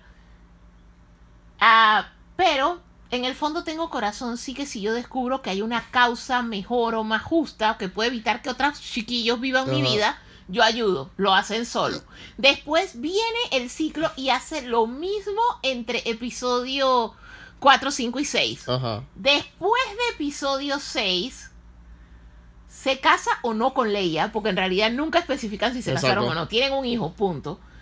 Esto, pero igual sigo siendo lo mismo al grado que más es lo que yo no estoy, que al final mi hijo tiene un resentimiento hacia mí, mi hijo lo trata de re- lo trata de arreglar, por así decirlo, el tío mientras yo no estoy, luego se pierde mi hijo, así que yo vuelvo a ser la misma persona que era antes. O sea, al final de cuentas, Hermano cambia. Han Solo nunca No. evolucionó. Ajá. Mientras que en el universo expandido previo ahora leyendas que no es canon, sí el personaje tuvo una No, y, evolución. y entonces y eso es lo curioso porque cuando tú ves solo pasa esto que en la producción cambiaron que despidieron a Miller y a Lord y lo reemplazó Ron Howard que es un buen director que ha traído buenas películas como Backdraft y Apolo 13 pero en el caso de solo no sé si es que Lucasfilm lo tenía tan amarrado es que yo fueron- siento que es lo mismo que le pasó a Whedon, Whedon con con, con la Liga de la Justicia que al final te traigo por tu nombre, tu nombre pesa, la- el público confía en ti porque tú has hecho cosas grandes y buenas, pero en realidad está siguiendo mis pero mandatos en realidad tú vas a sacar es lo que yo quiero Ajá. porque yo creo Y- ya sea por a través de big data y a través de lo que la gente el feedback del público a través de esto y esto y esto esto es lo que yo creo que quiere la gente sí que tú construye tu historia y narra tu película a través de esto. Ajá. y por eso es que la película tiene una mezcla de momentos de ah su nombre es solo porque estaba solo. Ajá. ah el blaster era parte de un arma más grande que se la dieron en X momento. Ah así conoció a Chewbacca. O sea era como si estuvieran llenando un checklist. Exacto. Como que siguiendo ciertas instrucciones de las que no se podían salir. Y entonces al final de cuentas tú terminas estripeándote todo lo demás menos lo que la película te, te quería que, que tú te tripearas. ajá Tú, tú no, no te gusta la estructura de la historia, no te gusta este man como Han Solo, pero te gusta Chewie, te gusta eh, Donald Glover como Lando que les quedó anillo Les al quedó dedo. brutal Y yo no sé si es porque ellos querían a, a que siguiera, que, que imitara a Harrison Ford mientras que Donald Glover hizo lo que le dio la gana y le quedó excelente. De hecho, la película... No, pero es que imitando. Lo Ajá. único fue que. Donald Glover tiene más carisma que el de No. Donald Glover tiene más carisma, pero a la vez. Esto yo siento que dieron más libertad con Lando porque Lando no era el principal. Eh, también. O sea, Han Solo, Kathleen Kennedy y su No, banda tenían más en la mira de Han Solo no puede hacer esto, Han Solo debe hacer No, esto. y, y al final de cuentas, cuando tú lo ves fuera de lo que haya dicho Kathleen Kennedy no, cuando tú ves lo- la- la- los mismos argumentos, Lando tiene más historia que Han Solo. No, y al final tiene más y ellos van a hacer más con Lando. Ajá, porque obviamente. si tú te fijas, Lo que- ellos en Rise of Skywalker no terminaron de contar todo lo de Lando, pero Lando hizo muchas cosas. Y de todos queremos saber quién es la mamá de la hija de Lando, qué fue lo que pasó ahí, en qué Ajá. manera le ayudó. O sea, tienes historias que Tienes contar. historias que contar dentro del mundo que creó solo, porque lo que hizo bien solo es que sí te creó un mundo solo que usó la historia de Han Solo como una vaca al matadero, o sea, destruyó la historia de Han Solo para crearte este mundo.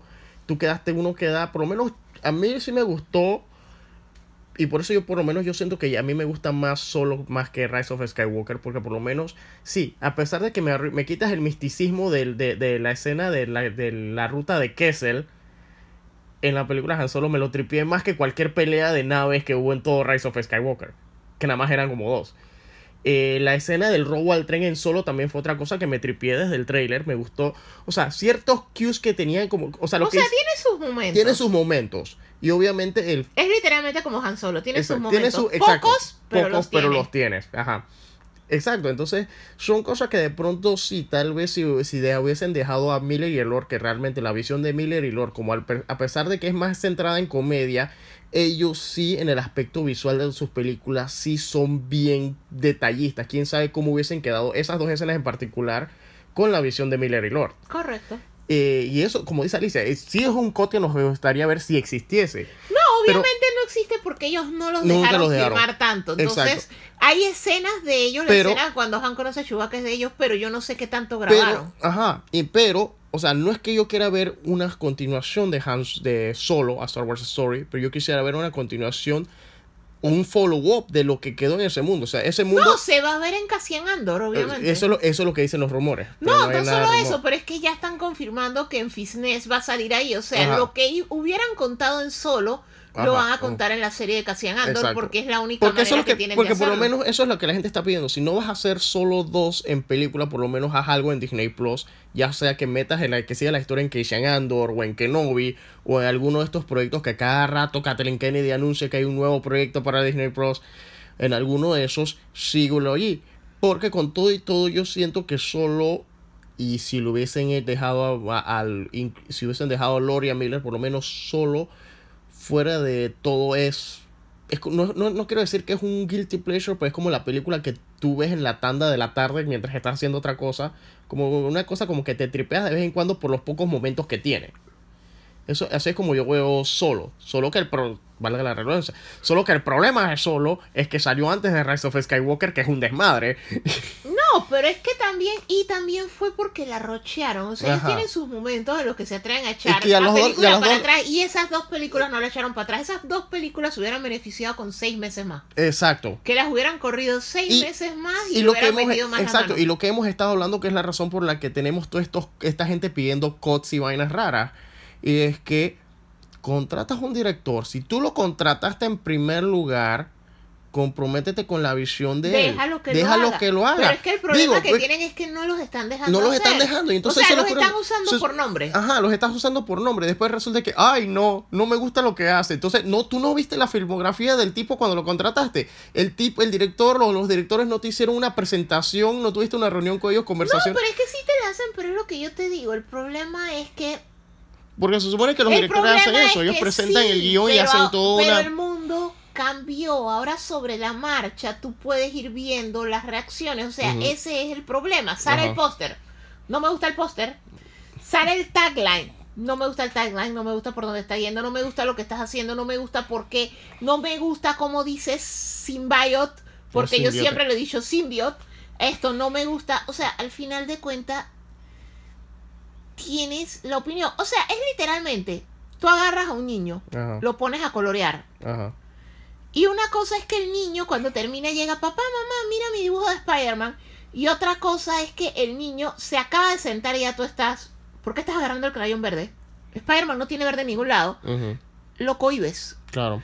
O sea, literalmente eso es lo que le está pasando a los estudios. O sea, ellos no acaban, están conceptualizando lo que van a hacer. O sea, están Ajá. tirando la primera idea, tiran un arte conceptual. Ya no me gusta. Entonces, tú tienes ese feedback, obviamente, lo que tú vas a tirar, no necesariamente. Mira que está pasando inclusive en otras cosas. O sea, que R.R. Martin con todo y que él dice que él es jardinero en, lugar de ser arquitecto como J.K. Rowling, que son conceptos de cómo tú escribes. Arquitecto es el que traza la línea de la historia que va a ser desde inicio hasta fin y luego va rellenando. Así escribe J.K. Rowling. Por eso es que sus libros encajan tan perfectamente. Ajá. Mientras R.R. Martin es el tipo de escritor que él va creciendo, o sea que sus libros se van volviendo como un monstruo que él al final ni siquiera recuerda cuántos personajes tiene porque la historia lo va llevando. Él no sabe cómo va a acabar. Claro, claro, claro. Ok. Pero él ya ha dicho varias veces, mi final no va a tener nada que ver con lo que hizo HBO. Va a haber solo como dos cosas en común y lo demás no, no, no, no. Él no solo lo está diciendo porque es jardinero. Porque puede que hay muchos detalles que sí eran el final de él, pero coño, tuviste el backlash del público, tuviste que el público no le gustó. Entonces, a menos que tú seas temple de hierro. Tú ya sabes que coño, no les gustó cómo murió Cersei. Esa sí era mi muerte de Cersei, pero ellos no lo saben. Sí que ella no va a morir así. Ah, no, no les gustó cómo acabó lo de Jon y Daenerys. Ah, no, pero bueno, yo no he escrito los libros y yo soy jardinero. Sí, ahora se- ahora ahora se está escudando en eso. Ahora sencillamente es eso de que yo no he llegado. O sea, sí, obviamente, si ver por otra ruta hay personajes que estaban muertos en la serie que los tiene vivos Ajá. y viceversa. Obviamente no podía ser igual, era como Walking Dead. O sea, Ujú. todos sabemos que el show de Walking Dead no va a acabar No como los acabar, cómics, no, porque no puede. O sea, literalmente es imposible porque hay personajes muertos aquí y allá que no va a encajar. Pero aún así, sí está la influencia de yo, el final salió Ajá. y el final no gustó, Ajá. pero yo no he llegado al final. Así que probablemente ese ya no sea el final al que yo llegue. Entonces, ese es el asunto, porque tú tienes, o sea, te están diciendo, o sea, no es como antes que Stephen King se sentaba a escribir esa cosa que se llama Under the Dome y que nadie le podía decir, Dios mío, es el peor libro de tu historia, no lo tires, sino que él lo escribió, lo tiró y después el público le dijimos, Dios mío, por favor, porque escribiste esta vaina? Y tan larga. O sea, ya ese mundo no existe. Porque literalmente, o sea, solo existe si tú haces lo que hicieron Filoni con lo que hizo el team de Mandalorian. Que no revelaron Baby Yoda hasta que lo revelaron. Porque créeme que si ellos se les hubiera liqueado eso antes. Hubiera habido backlash igual. Ujú. Pero ¿por bebé de la raza de Yoda? La raza de Yoda es misteriosa, estás matando el misterio. George Lucas no quería que se supiera nada, pero él sencillamente te lo tiró. Ajá. Y entonces ya de una vez no es lo mismo porque ya tú lo viste sobre la historia. Tú no estás jugando un póster. Tú no estás jugando un arte que no dice nada, es plano. Entonces ese es el punto que yo siento. Tú la única manera en la que tú puedes todavía tirar tu visión es no reveles, No reveles nada, tanto. que- o sea, o quédatelo como Fabro y Filoni, quédatelo o hazla de- y o- revélalo cuando salga. O haz la de Star Wars. a- a- a- digo, haz la de Star Wars, no, la, la de Kevin Feige con Marvel. O sea, si lo que vas a revelar, tira el trailer lo más engañoso, y misleading posible, y que la posible. gente comienza a Ah, discutir, molestarse, tu tirar escena, ajá, que tu escena más pretty del trailer, te asegúrate que esa escena haya sido totalmente en CGI para poder cambiarle el skin y quitarle vainas para que entonces cuando salga la película Pero sea otra también cosa. lo que pasó es que al final, con todo y todo, esto, ellos, o sea, Avengers Endgame Ujú. se sabía cómo iba a acabar antes de que saliera, o Ujú. sea, era completamente predecible. De hecho, Ajá. solo con el trailer, más de cuatro theories te tiraban la película. Porque en realidad ellos sí se acorralaron y era la única manera como podía Exacto. acabar. Pero lo que ellos sí te hicieron es que ellos tienen tan un ensemble cast que hay cosas que le molestan a la gente, pero ellos al final, sí, dentro de todo, han respetado un poquito más su visión, porque ellos Sí. tiran tanto contenido que al final de cuentas no me gustó esto, pero me gustó esto. O sea, la No. película es tan larga No, que puede que a mí que- no me gustó el final de Cap, pero me gustó el de Tony. Mientras que hay otro montón de gente que está brava porque el final de Tony No, no, les ellos- gustó, pero les gustó el No, de y, Cap. y- y- y Marvel ha sabido manipular lo que es la misma, no solo la producción de la película, la producción de los trailers. O sea, te- los trailers te dicen mucho de qué tanto puede influir la música en el diálogo de un personaje. O sea, hay, ese- hay, hay escenas que tú ves en los trailers que suenan tan pretty con los- el, el sonido y la música que hay alrededor de, lo, de cómo se armó el trailer, que cuando lo dicen en la película suena de otra manera diferente. O muchas cosas que la gente queda picada con, con- con cómo terminó un trailer. O sea, recuerdas que en el trailer, los primeros trailers de Avengers Endgame ya la gente estaba chipeando a Thor con Captain Marvel y en realidad ellos nada más se ven una sola escena. Ajá, Y esa escena no va para ningún lado. exacto. Y todo, tuvieras todo un año de Tumblr alterado. por- No, sí, pero el asunto es eso. Ellos saben manejar sus trailers y todo, pero también ellos lo que encontraron fue un balance de. O sea, el departamento que maneja Marvel, por lo menos llegó a una conclusión. Sí manipulan. Hubo el incidente de Ant-Man. La película de Ant-Man que vimos no es la original que iba a ser. Ajá, que fue el de Cambió Wright. todo, tuvieron conflictos y todo. Eso también pasó. Ajá. Esto, pero con todo y todo han sabido bandearse con él. Tengo tantas historias que algo te molesta, pero algo te gusta. Y sí, muchas cosas han sido adaptación. Ahora- La ahora- gente estaba brava por el trato a Black Widow, los consideraban misóginos y todo eso, y nos comenzaron a contestar con cosas como Capitana Marvel. Que Dios mío, o sea, es lo opuesto cuando una película es demasiado testosterona. Ajá. Esta película es demasiado power. estrógeno. Porque es como. Y, y que se nota que es una obvia respuesta a ustedes dicen que esto nos falta.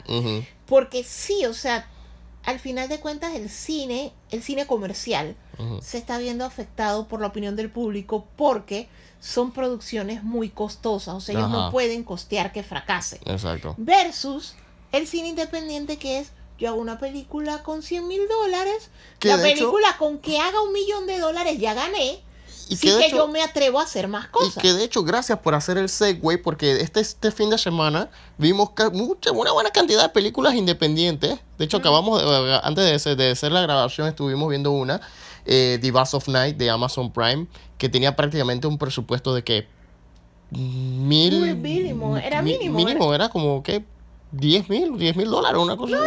Sí, debe ser alrededor de los 100 mil, porque eso es lo que ahora se llama un presupuesto Micro básico. presupuesto. O sea, ya nadie hace una película como Clerks que la hizo Kevin Smith con, con su tarjeta de 3.500 crédito, dólares. O como el mariachi que la hizo Robert Rodríguez también con una tarjeta de crédito. Ajá. O sea, ya eso no se Ya ve. eso no se ve.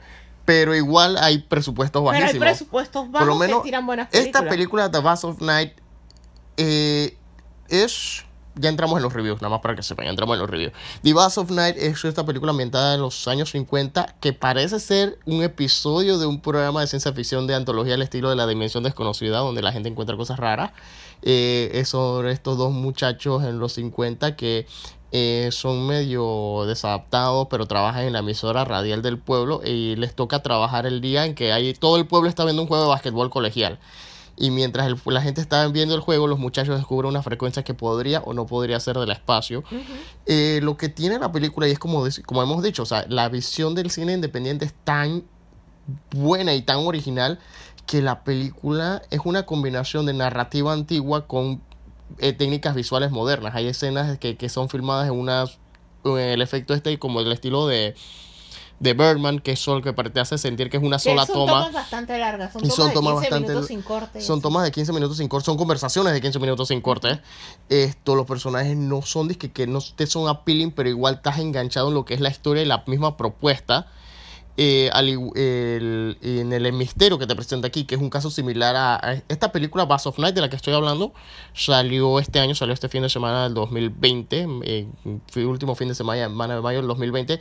Bueno, se lanzó públicamente, pero fue estrenada el año pasado en festivales. festivales de cine y de hecho fue como tenía el feeling de la película en, en los años 50, la película fue presentada en autocinemas en Estados Unidos.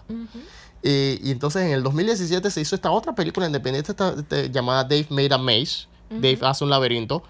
Que para todos los efectos, esta, esta película es. La descubrí porque estaba. Había visto los trailers hace rato, pero se me había olvidado. Pero la descubrí porque estaba en una lista de las mejores películas basadas en juegos role-playing. Y estaba esta.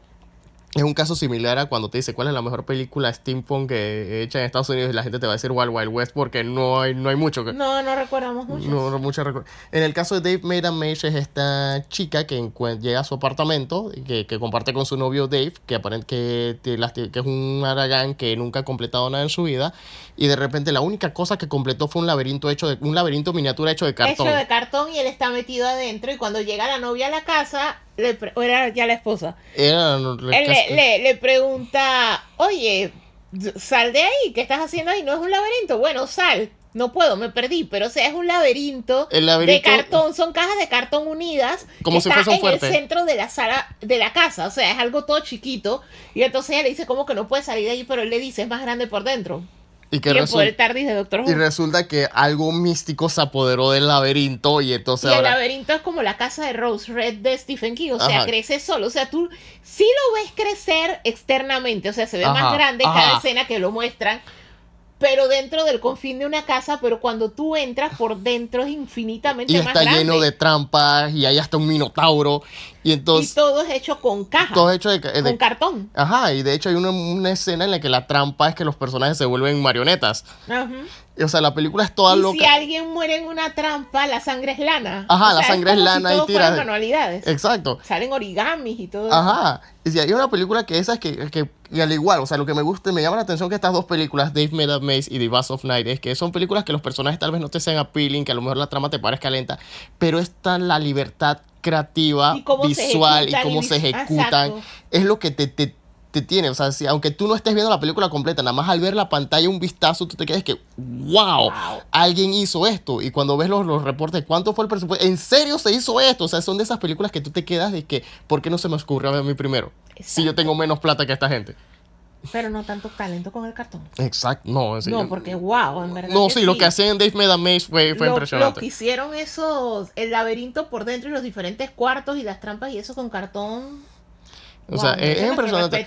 Exacto, o sea, es una película para pasar el rato. O sea, no, no la ven desde el punto de vista de cine gallo, pero véanla desde el punto de vista, para, en especial para aquellos que, les, que quieren hacer cine o que quieren hacer producciones independientes, véanla con el punto de vista de, véanla más como un proyecto de voy a tomar nota. Exacto. Y de ahí pueden salir buenas ideas. Fuera de eso, entonces, la otra película que vimos, esta película original del servicio Shudder, que es un canal dedicado a películas de terror, es la película llamada Z, Z, Z. que es co- sobre un niño que es tu clásica película de un niño que tiene un amigo La imaginario. película de terror de que el niño tiene un amigo imaginario y que te pasas toda la película preguntándote si es real o si el niño tiene personalidad múltiple o si sencillamente el niño es psicópata. Porque, ajá, porque el niño sí, el- los- ningún niño de la barriada quiere jugar con él porque sí han estado los matando niños. Le niños. empieza, no, los niños le empiezan a coger miedo porque dicen que el niño se está volviendo oscuro. Ajá. La escuela comienza a mandar notas de que el niño tiene problemas de conducta y todo esto, y todo comienza a- desde el momento que el niño dice que está viendo el amigo imaginario. Ajá. Y el niño todo lo hace con el amigo imaginario. Al inicio a los padres todo se le parecía cute, como, ay, qué adorable, tiene un amigo imaginario, hasta que empiezan a pasar las cosas y los padres quedan como con la duda de, espérate, esto existe, no existe, ¿qué está pasando? Ajá. O sea, es una muy buena película. Me me pareció muy buena la ejecución de la película. eh, Las actuaciones Las están actuaciones buenas. estaban buenas. Por lo que pasa este servicio, Shudder, con y que tiene presupuesto cuasi limitado, está por esas buenas cosas, buena. Y otra es de Shudder que vimos fue Summer of 84, el verano del 84, que es un estilo, eh, ha sido un tiempo de, no quiero decir Stranger Things, pero este, este estilo así de los A- al final es de este tipo de Losers Club movies, que así las llaman ahora, que son Sí, este grupo de amigos que andan en bicicleta, chiquillos en los 80, que resuelven cosas. Que, o sea, ellos están en la época esa, hay que recordar que en 1984 era en medio del frenesí de que había muchos secuestros infantiles Ajá, ajá. y los cartones de leche y las alertas Amber esta de cuando desaparecían niños, entonces ellos estaban jugando a Manhunt, que era cuando estaba esto de cuando se organizaba la policía y todo eso para buscar a los secuestradores o a los asesinos. En la comunidad donde ellos vivían, había cerca de allí se rumoraba que había un asesino en serie. Entonces algo que de lo más brillante de la película es el monólogo que te cuenta al inicio y al final el chico que es el adolescente que es el personaje principal, que es que tú estás en un suburbio y tú ves a tus vecinos, el vecino que riega, el vecino deportista, el vecino, pero El tú ves lo que el ellos periódico. exteriorizan, pero tú no sabes cómo son por dentro. Ajá. Entonces la cosa es que el chico, con sus amigos, en medio de su juego de investigar y todo eso, a él se le mete que uno de los vecinos es el asesino en serie que ha estado Mm. matando niños y adolescentes. Entonces toda la película trata de cómo él y sus amigos hacen, de hecho se parece mucho a una película de Tom Hanks que se llama The Burbs, The Burbs, que ajá. es que él vive en un suburbio, pero en ese caso son adultos, y que se muda una familia creepy a, A la una casa, casa de enfrente creepy. de ellos, y la casa es como en toda negra, y el carro de ellos es como una carroza fúnebre, y entonces a todos los vecinos se les mete como que estos son mínimo los monsters y matan gente. Es el, este es el mismo caso, solamente que es más grounded, Más porque ground- obviamente la de Tom Hanks es full comedia. Ajá. Esto, y ellos están investigando y todo eso, pero obviamente son adolescentes, que es la, la etapa de la vida en la que uno se siente invencible, I'm gonna live forever, sí que no piensas en el riesgo de, hey, ¿qué tal si en verdad el vecino es un asesino en serie? Eh, la película es buenísima, las actuaciones de los chicos son buenísimas, toda la situación, el misterio, o sea, estás en estrés desde que comienza la película hasta que termina. Ajá. Muy, muy buena. Muy, muy buenísima la película y que te, es de esas películas de terror como tiene un aspecto más realista al final te sorprende cuando cuando la película es como la película juega con los tonos y pues gran parte de la película sientes que tú estás viendo tu película tu drama o tu comedia dramática de adolescentes y de verdad cuando te hace el shift de nuevo a película de suspenso y terror es cuando tú te quedas que wow, Wow. te sorprende No, es más muy, muy buena. es muy buen- buen- buenísima Eh, en Netflix vimos The Wrong Missy con David Spade y fue horrible Fue horrible, o sea, eso Missy es la película galla de la semana. entre las películas gallas de la semana. No, eso fue lo más gallo que vimos Eh, esta The Wrong. Missy es esta película romántica que tal vez pudo haber sido con Adam Sandler, pero se la dio a su amigo David Spade, eh, que ha visto mejores días, en, en la que él conoce a esta chica en una cita ciega, se impresiona y vaina, quedan enganchados, y entonces él le No, da... no, no. Él conoce una chica en una cita ciega que es disque la peor cita ciega de su vida. Ajá. Inclusive se rompió un pie y no la quería volver a ver en su vida. Se llamaba Eh, Missy. Se llamaba Missy. En un viaje. Conoce eh, a la chica perfecta, trabajo conoce a la chica perfecta. se llama que Missy. Se llama Melissa. Que le dicen Missy. Ajá, la cosa es que cuando él graba el teléfono, graba el número en el teléfono, a él se le confunden las dos. Y él en un viaje de trabajo quería invitar a la chica con la que hizo clic en el aeropuerto y quedó invitando a la chica del desmadre de citas ciegas. Ajá. La película tiene un humor sumamente raunchy, esto, Negro. negro, la película es un desmadre, el personaje de Missy te cae horrible. David Spade te cae peor. David Spade te cae aún peor como si fuera posible y el único personaje likeable es este man, el que era el de pesca, el que los llevaba en el bote. Ah, Rob Schneider. Rob- el personaje de Rob Snyder es como lo único likeable en esa película. Pero es el mismo personaje que hace siempre. El tipo random que dice, you can do No, it. es el mismo personaje que hacen 50 First Dates, pero es que la única persona que te cae bien en esa película. Sí, porque esa es la otra cosa, que no solo Adam Sandler no solo eh, invita a sus amigos a todas sus películas aunque no salga él. Como Rob Schneider sale en todo, puede que, que esté- todos estos años ya hemos estado viendo el multiverso de Happy Madison. multiverso, Exacto. Porque este Rob Schneider hace hace el mismo personaje que es en Ese es el mismo de 50 First Dates. Y cuando hacía del redneck que decían You can do it, salía en todas las otras películas de Adam Sandler y también y también cuando era Natso, el repartidor en, en Big Daddy, también ese también ese mismo repartidor salía en otro montón de películas. Sí. Sé que sí estamos viendo el multiverso de Happy Madison antes de Avengers. Eh, a ver, eh, vimos también en un programa exclusivo de HBO Max y después vamos a hablar de eso, el Not So Late Show with Elmo, porque HBO y los productores de Sasa- Plaza Sésamo, Sesame Workshop, pues, eh, dijeron que qué mejor idea ¿Que ¿Qué más le gustaría ver a los niños con Plaza Sésamo que un late night show? un talk show con el Elmo. Elmo, el monstruo favorito rojo de tres años y medio. Es un experimento interesante. O sea, no voy a decir que no me lo tripié, me, me- me lo tripié. Pero Tiene, tiene sus puntos Tiene sus puntos tripeables. El- tripeables. uno de los problemas que tiene es que no está clara la audiencia porque es un programa con Elmo. O sea que para los adultos es como lento y aburrido. Ajá. Es como ver Dora la exploradora. O sea, no y es para solamente dura, nosotros, dura 15 minutos. Pero para un niño, los niños no entienden el concepto de un talk show. Ajá, porque un talk show es un, el anfitrión eh, entrevistando a las un celebridades. cáliz bizarro de ella sola.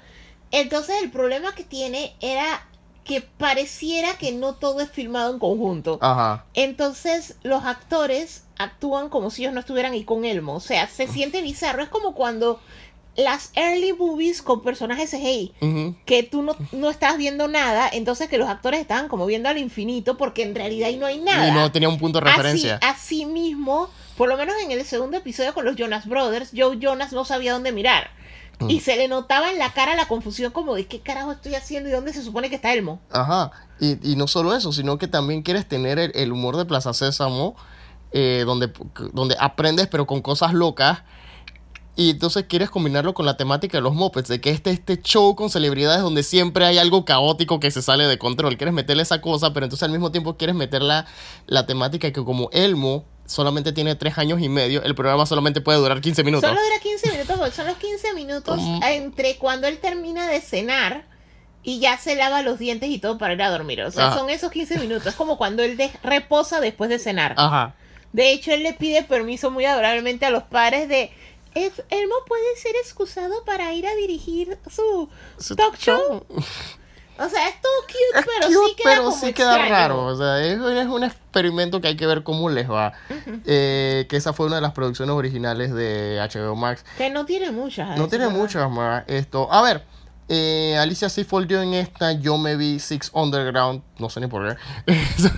Eh, esta película de Michael Bay que en la que de Netflix en la que él está con Ryan Reynolds es de que después que Michael Bay hizo todo lo que le dio por hacer en Transformers, él quiso hacer su propia Deadpool, choteó a Deadpool.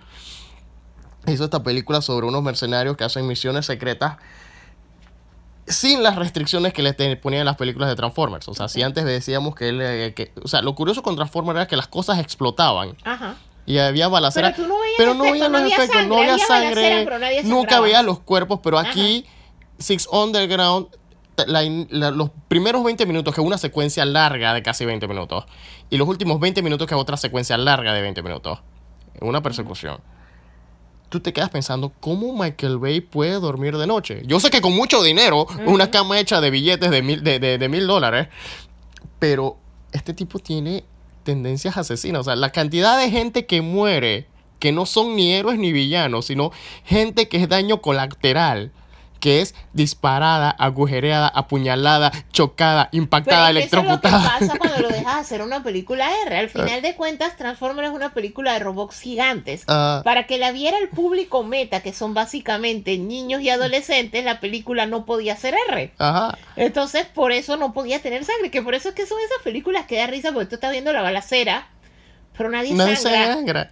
Pero entonces en esta Six Underground tú ves la balacera y salen ojos explotando, Exacto. gente explotando. Eh... I don't know, man. Entonces tienes a Deadpool y hace, y hace lo mismo de Suicide Squad. Tienes al actor que hace Deadpool en, en una decoración de Guardians of the Galaxy. No, lo que pasa es que ya, o sea, lo que pasa es que Ryan Reynolds es ese tipo de actor que él toda la vida ha hecho un solo papel que es el mismo. Ajá. O sea, literalmente tú pones a Deadpool al lado de Green Lantern, al lado de la película esa de él con Sandra Bullock que me encanta, y siempre es el, El mismo personaje, es él. Entonces, sencillamente, ya cada vez que tú lo ves a él, el, su personaje más representativo es Deadpool, Deadpool. porque Green Lantern no pegó.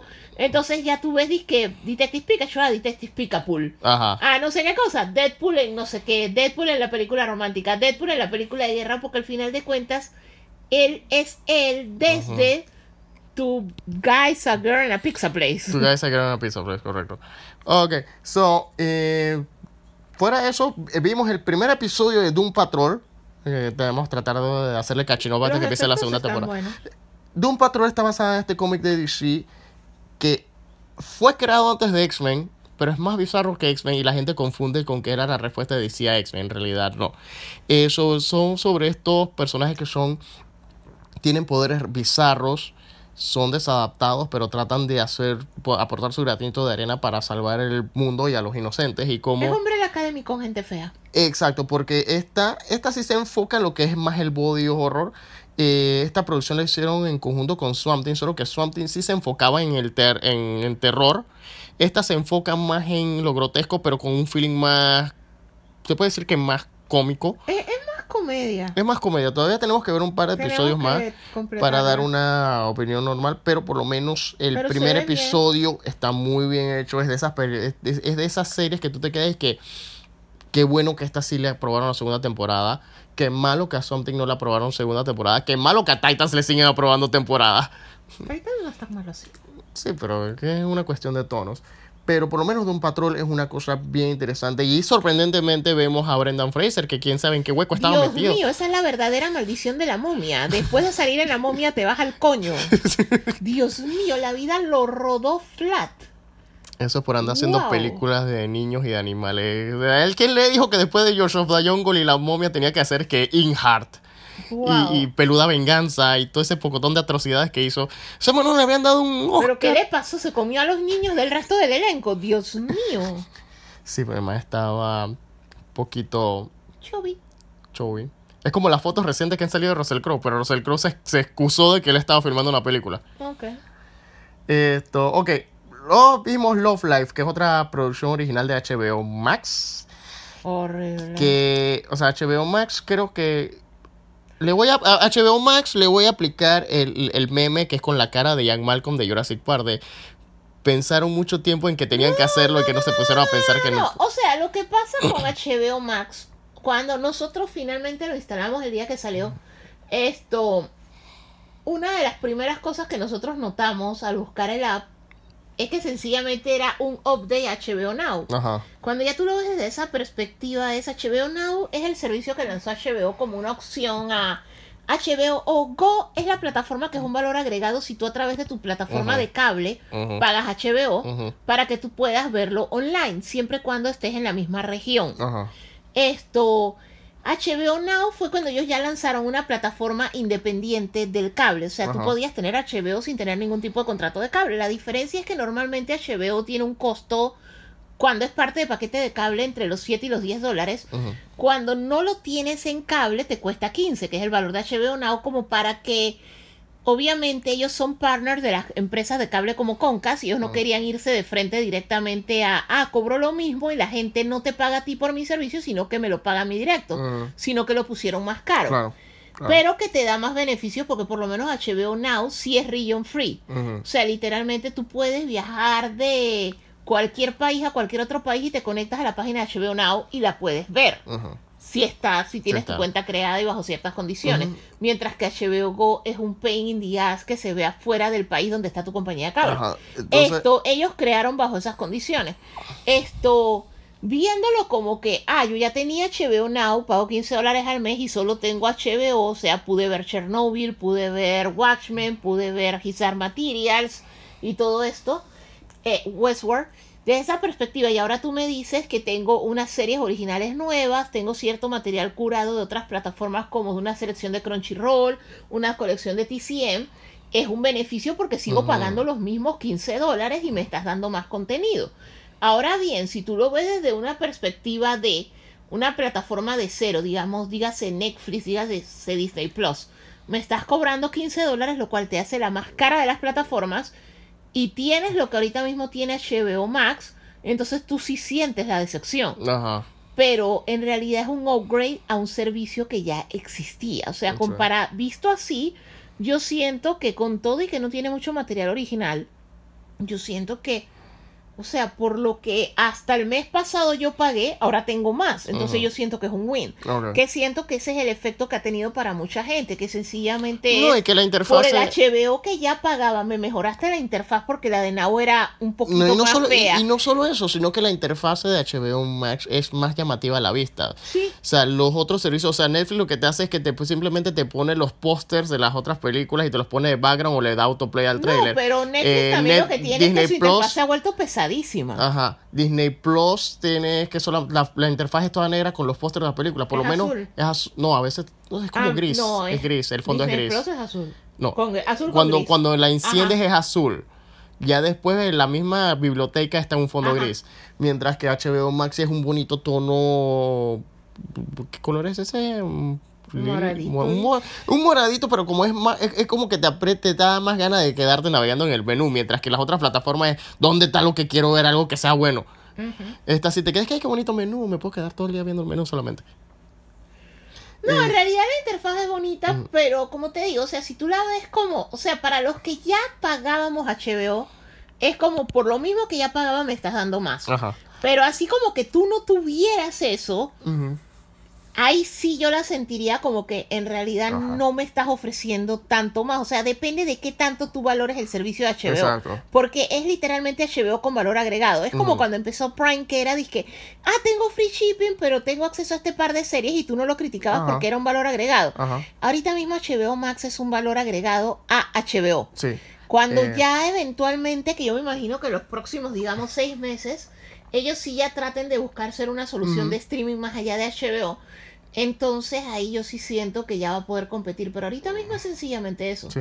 entonces retomando el Primos Love Life, que es una serie antológica con Ana, bueno, es la primera temporada, esta, esta serie es que Cada justo temporada temporada te es una cuenta la historia vida diferente. amorosa de una persona distinta. La primera temporada es con Anna Kendrick. Kendrick y- Es una historia que se ve como si fuera una competencia con una serie de Hulu, High Fidelity. que es High Fidelity. Hemos hablado de High Porque Fidelity. es, eh, tiene el mismo formato este de que la muchacha te cuenta todos sus encuentros. O sea, el primer episodio fue el primer novio serio que ella tuvo y te cuenta la historia de qué le pasó con él para luego en la segunda pasar a la segunda relación basándose en la premisa de que una persona adulta antes de encontrar al verdadero amor de su vida pasa por siete personas en promedio, pues. Ajá. Entonces la serie te va a contar las siete personas por las que pasó ella. Esto sí te van contando ella y las personas alrededor solamente que como que en el primer episodio el ensemble no se siente como algo motivador, se siente como aburrido. De hecho la serie, la otra, la que vimos, la musical, El- la musical, la musical. Eh, la de la lista musical de... Ah, eh, Soy's Extraordinary. No, Soy's Extraordinary Playlist. Esa serie es buenísima. Soy's Extraordinary Playlist, que es más o menos como... Eh, es casi lo Es- mismo. Es, casi la misma historia con la leve diferencia de que la muchacha, esto le estaban haciendo un cat durante un terremoto mientras sonaba un playlist del muchacho que operaba el aparato y quedó que ella, nosotros ya habíamos hablado un poquito, que ella ve eh, shows musicales alrededor. Entonces, esa tiene más corazón porque la vecina es un personaje super likeable. Esto, el mejor amigo también es super likeable. Cuando está en la oficina, que la jefa es la mamá de Exacto. Girls. Es que todo, Todo el todo es ensemble likeable. alrededor es super nice. De hecho, la historia tiene el background de la primera temporada es que ella está lidiando con el hecho de que el papá tiene enfermedad de Lou Gehrig, parece, que se está paralizando y ya está en fase Exacto, terminal. y- Pero aún con eso, la serie tiene un ambiente alegre. Tú quieres ver más de las Mientras que Love. Live no lo tiene. Lo- Love Live es Es aburridísima. aburridísima. Y entonces lo único, el único enganche que tiene es que, oh, Es Anna Kendrick. es Hannah Kendrick. Y al final del primer episodio resulta que sí, no, no- tal vez nunca vuelva a ver más a este tipo, pero sabemos que ella va a quedar embarazada de uno de los Ah, no, novios. sí, porque al final del primer. No, es que al final del episodio sí te muestran como que ya tiene su final feliz, porque te la muestran embarazada y feliz, así como que o ya se casó, o ya tiene su relación seria y eso, o sea, ya encontró lo que estaba buscando. Sí, pero yo había visto esa serie, ¿sabes cómo se llama? ¿Cómo? ¿Cómo conocí a tu mamá? Formato, o sea, pero es lo mismo que High Fidelity y todo eso que Ajá. te cuento, y que todas las relaciones que tuve antes de encontrar a tu mamá o a tu papá, o sea, Ajá. dependiendo de si es hombre o mujer. Pero sí, la serie tele... Habría que chequear de nuevo un par de episodios, pero no creo que no estoy apurado por hacerlo. Pero, por otro lado, por muchas coincidencias en el mundo real, Netflix se estrenó con Steve Carell y de los productores de The Office, Space Force. Bueno, eso no casualidad, o sea, iban a lanzar el SpaceX. Ajá, que Y ellos lanzaron el lanzamiento, pero como se burlaron, que se cumplió lo que se burlaban en Los Simpsons, que, que, que los lanzamientos son un poquito, son emocionantes, pero, pero larguísimos a la vez. Eh, lo curioso con el SpaceX, el evento real, es que es la primera vez que se, en 10 años que se hace un lanzamiento espacial, pero Es la lastimosamente, vez pero, en nueve años que pero- se hizo lanzamiento espacial. pero la parte irónica es que no es un lanzamiento de la NASA, es de una compañía Es una privada. compañía privada en apoyo con la NASA, pero lo curioso del caso es que nosotros lo vimos y lo que daba risa era que cada vez que hablaban era disque es, dizque es el lanzamiento de astronautas americanos, Americanos en un cohete americano, desde salido desde suelo. territorio americano, hecho con ingenuidad americana. Y era como tómate un shot cada vez que dicen America. America, fuck yeah. Entonces Space Force es la serie que se burla de del nuevo proyecto espacial que, que creó. El, el proyecto que ha dado controversias porque desde que Donald Trump lo anunció, casualmente el, el- el- el- el emblema de la Fuerza Espacial se parece al logo de la Federación de Viajes a las Estrellas. Y, y- y obviamente cada cosa que han proyectado ahí eh, eh, se presta a burlarse. Entonces tiene esta serie donde Steve Carell es un, es un comandante. Es lo acaban, encargado del proyecto. lo acaban de hacer- de designar así de a dedo de tú eres el líder de este proyecto. O sea, te, te- te te subimos el rango para que seas el conejillo de indias que va a dirigir este proyecto.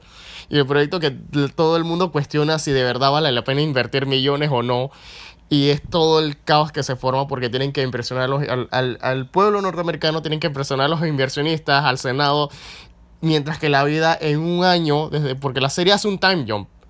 La serie, el primer episodio empieza cuando lo asignan y que la familia de él está orgullosa de que lo asignaron y que todo el mundo está contento de que este va a ser el, el proyecto que va a ponerlo a Estados Unidos en el espacio porque no solo iremos a la luna, iremos más allá y en un- te- la serie hace un salto te de tiempo en el argumento y te pone que un año después están hasta la madre. No sirven, los, los empleados son incompetentes. El único que sabe lo que está diciendo, que es John Malkovich haciendo un científico, que él es el único que sabe todo lo que está pasando, es el que nadie le hace caso. Exacto. Pero está divertida porque es que cómo Está es... divertida, pero no falta verla completa. Ajá, ah, y- ajá, por el la gracia de, de- de- de esto es Steve Carrell tratando de poner orden, así similar a The Office, Es bastante similar a pero con el stake más alto de que él es la cara de un proyecto importante para Estados Unidos. No es una compañía de papel como era en The Office. Eh, entonces, después de eso, yo vi este documental en Disney Plus que se llama The Boys, la historia de los hermanos Sherman, que eran los compositores que usaban, que componían la música, las canciones memorables de todas las películas de Walt Disney. Este documental era del 2009, nunca lo había visto. Te muestra que los hermanos Sherman, que ellos compusieron la, la canción de Es Winnie Pooh. Es Winnie Pooh y pusieron todas las canciones de Mary Poppins, que la favorita, te han dicho en todo lo que es de Disney tan favorito, dicho que la favorita era la de la canción de, la, las palomas, la de las ¿no? palomas de Mary Poppins. Ellos compusieron, eh, entonces te ponen el documental, lo primero que te dice es, estos manes eran unos genios de la música, pero algo pasó, se separaron y el documental es más que nada la historia de ellos mientras se tratan de reunir un- una última vez. Es bien emotivo y te recuerda mucho a las canciones. Eh, el otro documental que vi, o sea, les recomiendo este documental. Y el otro documental que vi, que casualmente lo vi y que se me olvidó ponerlo en la lista, sabía que se me olvidó algo, era The Search of the Last Action Heroes, que es un vistazo a la historia de las películas de acción ochenteras y cómo, de dónde surgieron, cómo se crearon, quiénes fueron los exponentes, que eran Stallone, Schwarzenegger, Chuck Norris, y cómo ese género se fue mutando ¿Cómo fue mutando a lo que es ahora? a lo que es ahora, en lo que ya no ves a los tipos haciendo sus acrobacias, sino que han sido reemplazados por CGI, mientras que con todo y que ahí son reemplazados por CGI, todavía se buscan los Stoneman, la perspectiva de los tipos de las acrobacias, la perspectiva de, de cómo ellos en sus películas, que para ellos eran películas, se volvieron en eh, cosas legendarias como Chuck Norris. O sea, es un documental muy, muy bueno. Se lo- les recomiendo los dos documentales. Y más que nada el estilo de, de- de- el estilo de ambos. Eh, también vimos en películas Ready or Not, esta película bien chistosa, bien de humor bien negro, que es De sobre esta, bien, bien negro. esta chica que se casa. Es el día de la boda y entonces... Se casa con un, un muchacho que es el hermano menor de una familia que tienen tradición de hacer juegos de mesa. O sea, ellos Ajá. hicieron una fortuna haciendo juegos de mesa. Entonces, la ceremonia la hacen en la mansión de la familia. Y cuando ya después de la ceremonia y todo eso, el esposo le explica que en la familia de él hay una tradición de que cuando ellos se casan y entra alguien nuevo a la familia, tiene que jugar un juego de mesa a medianoche. Ahora bien, cuando ella va a medianoche a seguir el ritual, porque es, es esta muchacha huérfana que soñaba con ser parte de una familia, así que obviamente iba a hacer lo que fuera por ser aceptada por los in-laws. Esto tal resulta que es que la familia su riqueza lo obtuvieron porque un el tatarabuelo que era un explorador o el bisabuelo que era un explorador lo que había hecho era que él se había encontrado un hombre misterioso y habían jugado un juego de cartas, Ajá. así bien a lo Cuphead. Cuando él le gana en el juego de cartas, le da una caja y le dice, si tú descubres el truco de la caja, yo te lo doy. Y entonces él descubre el truco y de ahí en adelante lo que él le pone como regla es eso de que cada vez que entra alguien a la familia tiene que meter una tarjeta en la caja y sale el juego que tienen que jugar. Ujú. La cosa es que cuando la muchacha mete hay múltiples opciones, o sea, casi cualquier juego de mesa, o sea, te puede salir solitario o te puede salir Go Fish o Entonces, la queda o cualquier cosa. A la chica le sale la queda, que queda- es el no, high- a la chica le, le sale las escondidas. las escondidas. Entonces que resulta que las escondidas es la peor carta, porque si a ti te salen las escondidas, básicamente ¡Es a muerte! es a muerte. O sea, si te encuentran, te matan. Y entonces ya ahí comienza todo esto de que la muchacha debe Pues me- esconderse, debe sobrevivir hasta el amanecer, porque si sobre... Pero o sea, si entonces, logra el, el- el chiste de la, el chiste de la película, como mencionamos es de humor negro, el chiste de la película es que la chica es mala escapándose y la familia es la mala familia matando es gente. malísima matando gente, o sea, no saben apuntar. Entonces, encima, como todo viene de la época del bisabuelo, tatarabuelo.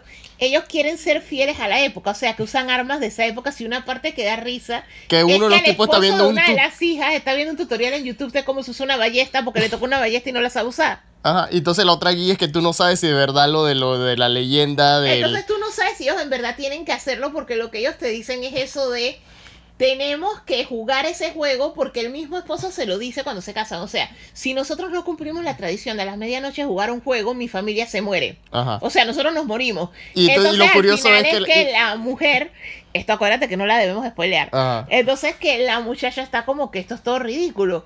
Pero si ustedes creen en esto, ni modo, voy a jugar, pues. Pero la cosa es que ellos todos están disqueados, no es una tradición toda ridícula, pero de todas maneras, por si acaso vamos a jugar. Ajá. Entonces la cosa fue que, qué mala suerte, pues, que a ella le tocó el ju- peor juego, porque por lo menos el gordito que no sabía usar la ballesta, cuando él se casó, a él le salió eso de buscar pares, Ajá. de buscar el pipón, como Ajá. lo llamamos acá, porque era all mate. Entonces, esa es la cosa, pero sí da súper risa Ajá. entre la muchacha escondiéndose y los Los ineptos, estos ineptos estos tratando de matarla. matarla. Eh, a ver, tú leíste. Finalmente, Alicia terminó de leer el libro de Ernest Klein, Armada, el escritor de Ready Player One. Y tú tienes mucho que decir al respecto. Te voy a dar, te voy a dar la grabadora.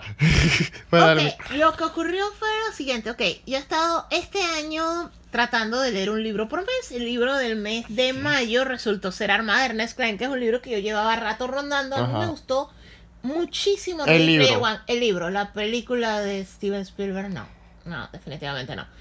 Esto, el libro de Ready Player One es muy bueno, el uso que se le da a la nostalgia y a las referencias culturales es de cultura popular son buenas y tienen sentido. Armada es un juego en el que un chico esto es muy bueno jugando el videojuego del momento, digamos que es como el Call of Duty de ese mundo, el Fortnite, que es un juego en el que tú usas drones para confrontar una invasión de extraterrestres que vienen de Europa. La luna de... Ah, ok, ok, ok, gracias por aclarar. Europa, la luna, no Europa. Ajá, Europa la luna, no, no el Europa continente. el continente. Entonces, de hecho, es un chiste recurrente en el libro que siempre hay un personaje que dice los europeos nos van a atacar y no, no son los europeos, son los europanos. Ah, Porque vienen de eh, Europa la luna. Ah, La cosa es que esto... Tal resulta que el chico, el papá había muerto, el papá le deja unas cosas, un material de él cuando era joven en los 80, que va muy casado con todo esto de muchas leyendas que se contaban en los 80. De hecho, hay una leyenda de un videojuego que aparecía en arcades Ajá. y de repente se lo llevaban hombres de negro, que básicamente es esto en lo cual se basó la película de Last Starfighter, que era el concepto de que los videojuegos eran para entrenar personas ajá, para ser buenos soldados o pilotos. ajá. En este caso era para ser pilotos contra una invasión extraterrestre y es cuando comienza a mezclarse un poco con Ender's Game. El concepto ese de que lo que él estuvo jugando toda su vida eran simuladores para que él pueda confrontar a invasores extraterrestres. Esto al chico le sucede lo de Last Starfighter, llegan, lo buscan y entonces comienzan a contarte cómo él se va adaptando a descubrir esto de los extraterrestres exi- si existen. El videojuego que yo estaba jugando eran misiones militares, ahora resulta que yo soy teniente en esto de la EDA, que es la Alianza Defensora de la Tierra, que esto yo pensaba que era todo un videojuego. Esto, el ejército de la Tierra son básicamente gamers, los mejores, los que están en, en la lista de los mejores mil, digamos, jugadores, sí los llegaron a buscar y se los llevaron en naves a bases militares a controlar los androides a los drones directamente. Mientras los no tan buenos era como juegan tu celular y eso, pero sí al- a, lo Starship Troopers, agarra tu Ajá. celular y ayúdanos a defender la Tierra de los extraterrestres. Le revelan a la humanidad la existencia de los extraterrestres, pero obviamente la premisa es que todo, Star Wars, Star Trek, toda nuestra cultura popular con relación a extraterrestres, Día de la Independencia y todo eso, era financiada por el gobierno para que nosotros se nos lavara el cerebro, para que estuviéramos listos en caso de una invasión, en vez de entrar en pánico, fuéramos a atacar. El Pero- asunto es que, en el mismo sentido de Ender's Game, sí hay una manipulación del gobierno y hay otras Ah. cosas en las cuales sí hay más de lo que aparenta. O sea, obviamente el chico sí empieza a notar que la invasión se parece mucho al juego, que la invasión tiene cosas raras.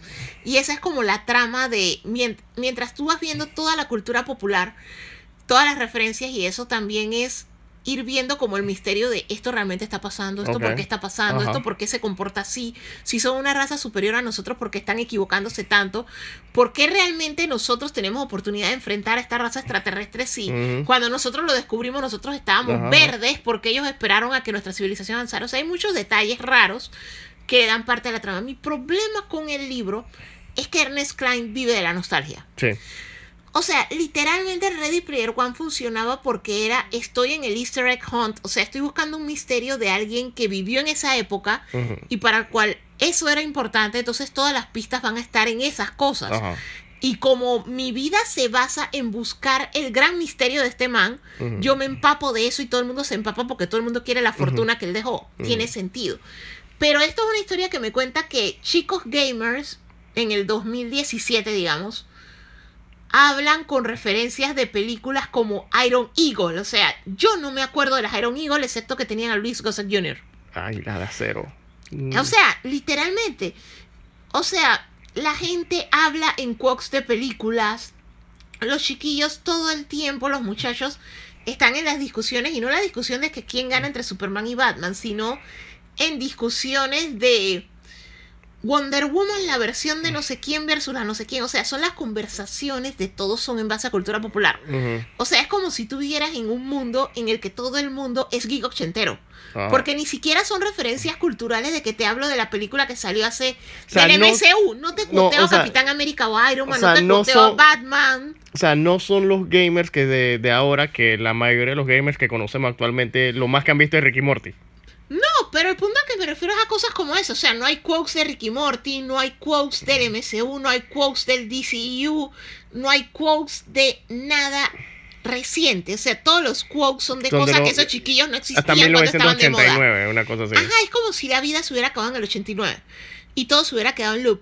No se me hace realista. O sea, yo siento que él abusa del recurso nostálgico de que él sabe que los que estamos leyendo el libro y viendo la película, porque esa también ya le vendió los derechos claro. Universal, esto, y de hecho yo creo que los vendió desde que estaba escribiendo, porque de hecho en el epílogo del libro te dice, esto ya, Uni- gracias Universal por comprarme los derechos de este libro.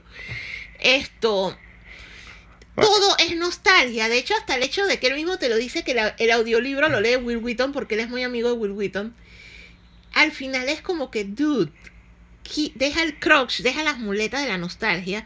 O sea, tú escribes muy bien a los personajes. Ajá. O sea, a nosotros nos importan o tus sea, sal de personajes. ese nicho.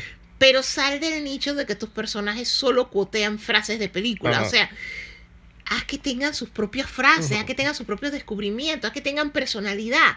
Ahorita mismo sencillamente son un molde de que te cuoteo cosas ochenteras. Porque obviamente me están cuoteando con lo que tú creciste. Claro. Pero no es realista. O sea, yo siento que el libro apela es por el hecho de que todos los gamers ever hayamos visto o no dirás Starfighter. El sueño es, esto no era solo un juego. O sea, esto realmente me dio skills que algún día alguien me va a venir a buscar y yo voy a ser la heroína del universo. O sea, eso es algo con lo que todos siempre soñamos. Entonces, por esa parte todos nos identificamos y que todas esas horas jugando esto, en verdad yo voy a salvar el planeta, está cool. Pero cómo habla Zack makes no sense. Nadie habla así. No. Cómo hablan sus amigos Crucidiel no hace sentido. nadie, nadie habla así. Entonces, ese es el detalle donde yo siento que sí tiene un problema. De hecho, hay un momento en el que se encuentran con los que reclutaron antes en los 80s Ajá. y en los noventas, que eran la generación anterior, y pueden hablar como si todos fueran de la misma edad porque no hay brecha generacional, porque todos los chiquillos de ahora, del 2000 y puff, vieron lo mismo que vieron esta gente. O sea, de repente el chiquillo debió haber hecho una referencia a Ricky Morty y el adulto quedarse... ¿De qué me estás hablando? Ajá, pero eso no pasa. Pero Simplemente eso no pasa porque todos vieron todos volver al los futuro. chiquillos vieron volver al futuro, todos los chiquillos vieron, o sea, sí hay un problema ahí, Ah, que por lo menos no lo tiene la otra serie que nosotros vimos, esta, la de la niña reportera, la de Apple TV Plus, eh, Home Before Dark. Home Before Dark, que sí había la brecha que cuando el muchacho más grande, con todo y que eran de esa época, Ajá. le habla de volver al futuro a los que eran, él era adolescente en los 80 y cuando él hablaba con el niño de los 80, el niño dice Back to the Future, ¿qué es eso? O sea, eso era más normal que que tú me digas que ahora todos los chiquillos que están jugando Fortnite, incluyendo a mi sobrino, hablan en referencia a los 80 y conocen todas las películas clásicas de los 80 como si las No. hubieran vivido. O sea, No. eh, es extraño. Pero yo comprendo Por lo que es la perspectiva que es de donde viene él. O sea, él escribe sobre su experiencia. por lo menos, mira, en el Comic Con Panamá del año pasado, había unos niños vestidos de cazafantasma. Yo le decía a la mamá eh, que ella estaba disfrazada. Tenía un suéter de, de- con el logo Autobot. Ajá. Y yo le dije que, hey, como yo tenía mi mi gorra de Ghostbuster, yo tenía mi panel de sobre cazafantasma ese día. Ajá. Es que, hey, tengo un panel ahora, me tripeo los, los, los, los trajes de los niños, cómo hicieron para conseguir los trajes de los niños y cosas. Y es que, ah, no, no, yo sé, le- eh, la mamá me dice, yo sé de qué tú me estás hablando. Ajá. Pero mis hijos no están vestidos de los cazafantasmas, ellos están vestidos de los niños de Stranger Things vestidos de cazafantasmas. Sí, porque es la verdad, o sea, los Exacto. chiquillos han visto, o sea, obviamente tú puedes tener una influencia cultural de tus padres, un Ajá. tío, un primo mayor que tú, o alguien que te, tus abuelos o alguien y te dice que, hey, vamos a sentarnos y vamos a ver esta película. Y a ti te puede gustar cosas de antes de tu Es que- época. es Digo, que mi yo que siento película que- favorita es Casablanca. Es que yo siento que Ernest Klein Pero- es de esta corriente que no solo que vive la no- nostalgia, sino que romantiza los 80. No, pero es que es lo mismo y no es el único autor que lo hace. Lo que pasa es que tú lo tienes que poner en el contexto de la época, porque Stephen King hace exactamente lo mismo, solamente que él lo hace con los 50 y 60 que era cuando él Exacto. era niño porque él es mayor. Exacto. Pero a cierto grado se disimula más porque la cultura popular no estaba tan explotada. Exacto, exacto. Entonces, obviamente, Stephen King no es que tú lo estás leyendo y están diciendo, hey, Howdy Doody. Ujú. Y Howdy Doody dijo esto. O cualquier otra referencia. O hago quotes de Bieber Ajá. Y de It to Bieber, no Justin Bieber. Ah. Y cosas así porque era lo de la época de él, sino que en realidad los personajes son naturales, Naturales. tienen su personalidad. Exacto. El problema con Ernest Klein es que todos son referencia a cultura popular y llega un punto Por lo menos- que te empalaga. Mm, Por lo menos yo estaba escribiendo un proyecto en el que uno de los personajes, por motivos de la historia y por motivos de, de- de la setting del personaje, él es el único que puede hacer la referencia de cultura popular. Y ese y, y- los otros personajes no. O sea, si, si acaso cada vez que el personaje tiene que dice, decir algo, él por él mismo lo tiene que explicar, pero tiene que hacerlo porque, eh, porque realmente así es como habla la gente, así es como me pasa a mí, así es como mejor te No pasa a ti. es que te- te, no, pero es que te va a pasar, o sea, va a haber gente, nosotros Ujú. coteamos películas, tú sobre todo coteas bastante Ajá, películas en ajá. conversaciones. Mi amigo Rich cotea bastante películas en conversaciones, pero a lo que yo me refiero es que no es toda la No humanidad. toda la humanidad, y de hecho, de repente tú vas a hacer un quote de una película, a mí me ha pasado, y la gente se queda como no entendí la referencia, o sencillamente no saben que es una referencia, piensa que es una frase original, Ajá. y es porque no viste la película que yo vi. Exacto. Y eso es perfectamente normal, pero que todo el mundo haya visto la misma mundo- película. Por lo menos cuando el muchacho conoce a el Love Interest en el libro, la, la muchacha de una vez se queda y que espérate, Iron Beagle. Ah, es por Iron Eagle y porque en el año en el que salió Iron Eagles, la primera, a la vez había una película en la que Snoopy era piloto. O sea, esa referencia la capta quién? O sea, Nadie. Nadie. O sea, y es una así- demasiado rebuscada. no, entonces al final de cuentas, lo curioso es eso de que todo el mundo vive como trabado en los ochentas Ajá. y las referencias culturales a los ochentas, que tú te quedas y que, mam, en verdad se siente falso porque la gente no es así. O sea, tú sí puedes comprender que un juego llegue a ser tan popular que todos niños y adultos y eso lo jueguen, al grado de que, está bien, si ese juego realmente sí sirve para controlar un dron real, sí que la gente lo esté jugando. Y en verdad sí es algo bastante real. Y eso de que el gobierno le llevaba tracking a los puntajes 100 ocasiones pasó. Y sí hay leyendas Sí. urbanas de juegos así. Sí, sí, sí. Pero al final de cuentas yo siento es que se pasó. Ajá. Pero tiene sus puntos buenos. Pero sí, o sea, si les gustó Last Starfighter o les gustó Ender's Game, O es mismo- como una combinación de las dos cosas. Ya. Eh, ok, tuviste esta serie, esta comedia que nada más tú solamente tuvo una sola temporada hasta el momento con Jason Biggs de American Pie que se llama Outmatch. Eh, vi un par de escenas, no la pude ver toda, pero sí es bien chistosa. Que es sobre, a ver, déjame, corrígeme. Es sobre una familia que tiene, son tres o cuatro hijos. Son cuatro hijos. Cuatro hijos. Tres son superdotados, super genios y solamente hay una que es Y la normal. chiquita es normal. La chiquita es normal, pero entonces acaban de declararles que les acaban de anunciar que uno de ellos es super genio. La, la serie comienza cuando ellos le están, o sea, le están haciendo test al tercer hijo Ajá. Para ver ¿qué tal? Y resulta que el tercer hijo también es genio. Entonces da risa porque la reacción de cualquier padre es que, ¡yay! Otro hijo genio. Y la reacción de ellos es que no, No. otro más no. Que de hecho hay un chiste que ellos dicen que queremos un hijo que, que- que cada vez que nos diga algo no tengamos que buscarlo en Google para saber si nos insultó o no. Porque el problema que ellos tienen es eso, que de hecho uno de los episodios más chistosos es cuando ellos llegan al momento que ellos sienten que le tienen que dar el toque a los hijos y al final ellos apre- terminaron aprendiendo de los hijos al grado de que pasaron todo el tiempo que nosotros nunca habíamos tenido problemas en la intimidad y ahora tenemos porque no dejamos de pensar en lo que nos enseñaron estos tres chiquillos.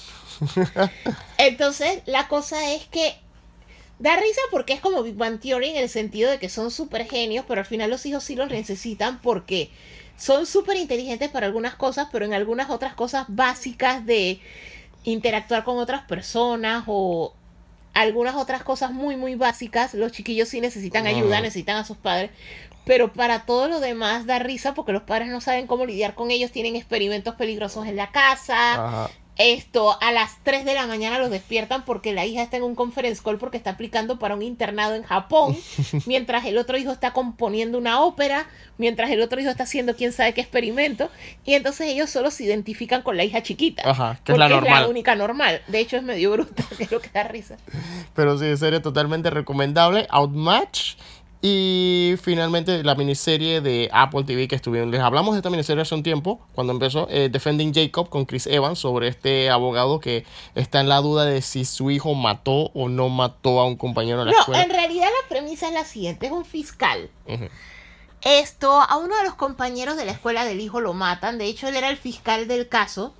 Asignado hasta que el hijo se volvió uno de los sospechosos y obviamente no, por el conflicto de interés, no podía seguir el caso.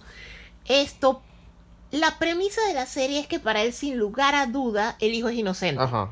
Pero hay mucha evidencia de Hay lo mucha contrario. evidencia a lo contrario, pero es su hijo, él conoce a su hijo y el hijo no lo hizo. Punto. O sea, para él es innegable, el hijo es inocente. Esto, a la vez, la serie no se trata solo de la esposa, sí, a través de los años, el hijo sí tiene una personalidad retraída. Esto tiene a veces algunos fix violentos, algunos rants. Y entonces, para ella, sí tiene la duda de tal vez mi hijo sí lo hizo, Ajá. pero a la vez de eso no solo tiene la duda, tiene la culpa de si mi hijo hizo esto, yo lo estoy criando, o sea, yo hice a este ser humano, yo le estoy enseñando a vivir al mundo, si él hizo esta cosa horrible, yo fallé. Ajá. A la vez simultáneamente tenemos al chiquillo que lo vemos como que no reacciona, o sea, Ajá. no como si lo hizo o no lo hizo, sino que sencillamente Le vale. le vale, entonces tú literalmente no sabes si lo hizo o O sea, no lo hizo, que de hecho prácticamente, nosotros eh, uno- veíamos la serie por eso, porque necesitamos saber, coño, lo Porque hizo de o hecho no lo hay, hizo. hay un episodio en que se revela que él Cuidado con los spoilers. Ajá, eh, que, que, que él en internet había publicado que quisiera matar al, a- al muchacho al que No, mata. esa, eh, lo que pasa es que él tenía una rivalidad porque el muchacho que mataron era un bully Ajá, y se burlaba de él porque como explicamos el chico tenía una personalidad bastante retraída ajá. y era el butt of the joke, o sea, el muchacho era un joke, era el más popular de la escuela, era rico y se burlaba de él. Ok, entonces tú sabes que ellos tenían una rivalidad. Entonces entra toda esta parte de los compañeritos de escuela que sí cuando los comienzan a interrogar, sí lo dicen, estos dos manes tenían una rivalidad. Aparte de eso, los compañeritos también te empiezan a decir, ustedes no conocen a su hijo, él, es- él se enoja, él tiene problemas. Esto, pero los padres siguen bajo esa perspectiva, la mamá con la esto pudo ser, el papá con su esto es imposible, y luego viene el factor de la serie, que la serie es basada en una novela y el autor, ese es un detalle muy importante para él, que es la genética. Ujú. ¿Qué tal resulta que el papá del personaje de Chris Evans, Andy, el papá del chico, de Jacob, es un Interpretado asesino por J.K. Simmons. que es la- brillantemente? como siempre. Es la mejor actuación de la serie. Esto, el abuelo está en prisión por haber matado. O sea, el abuelo es un asesino.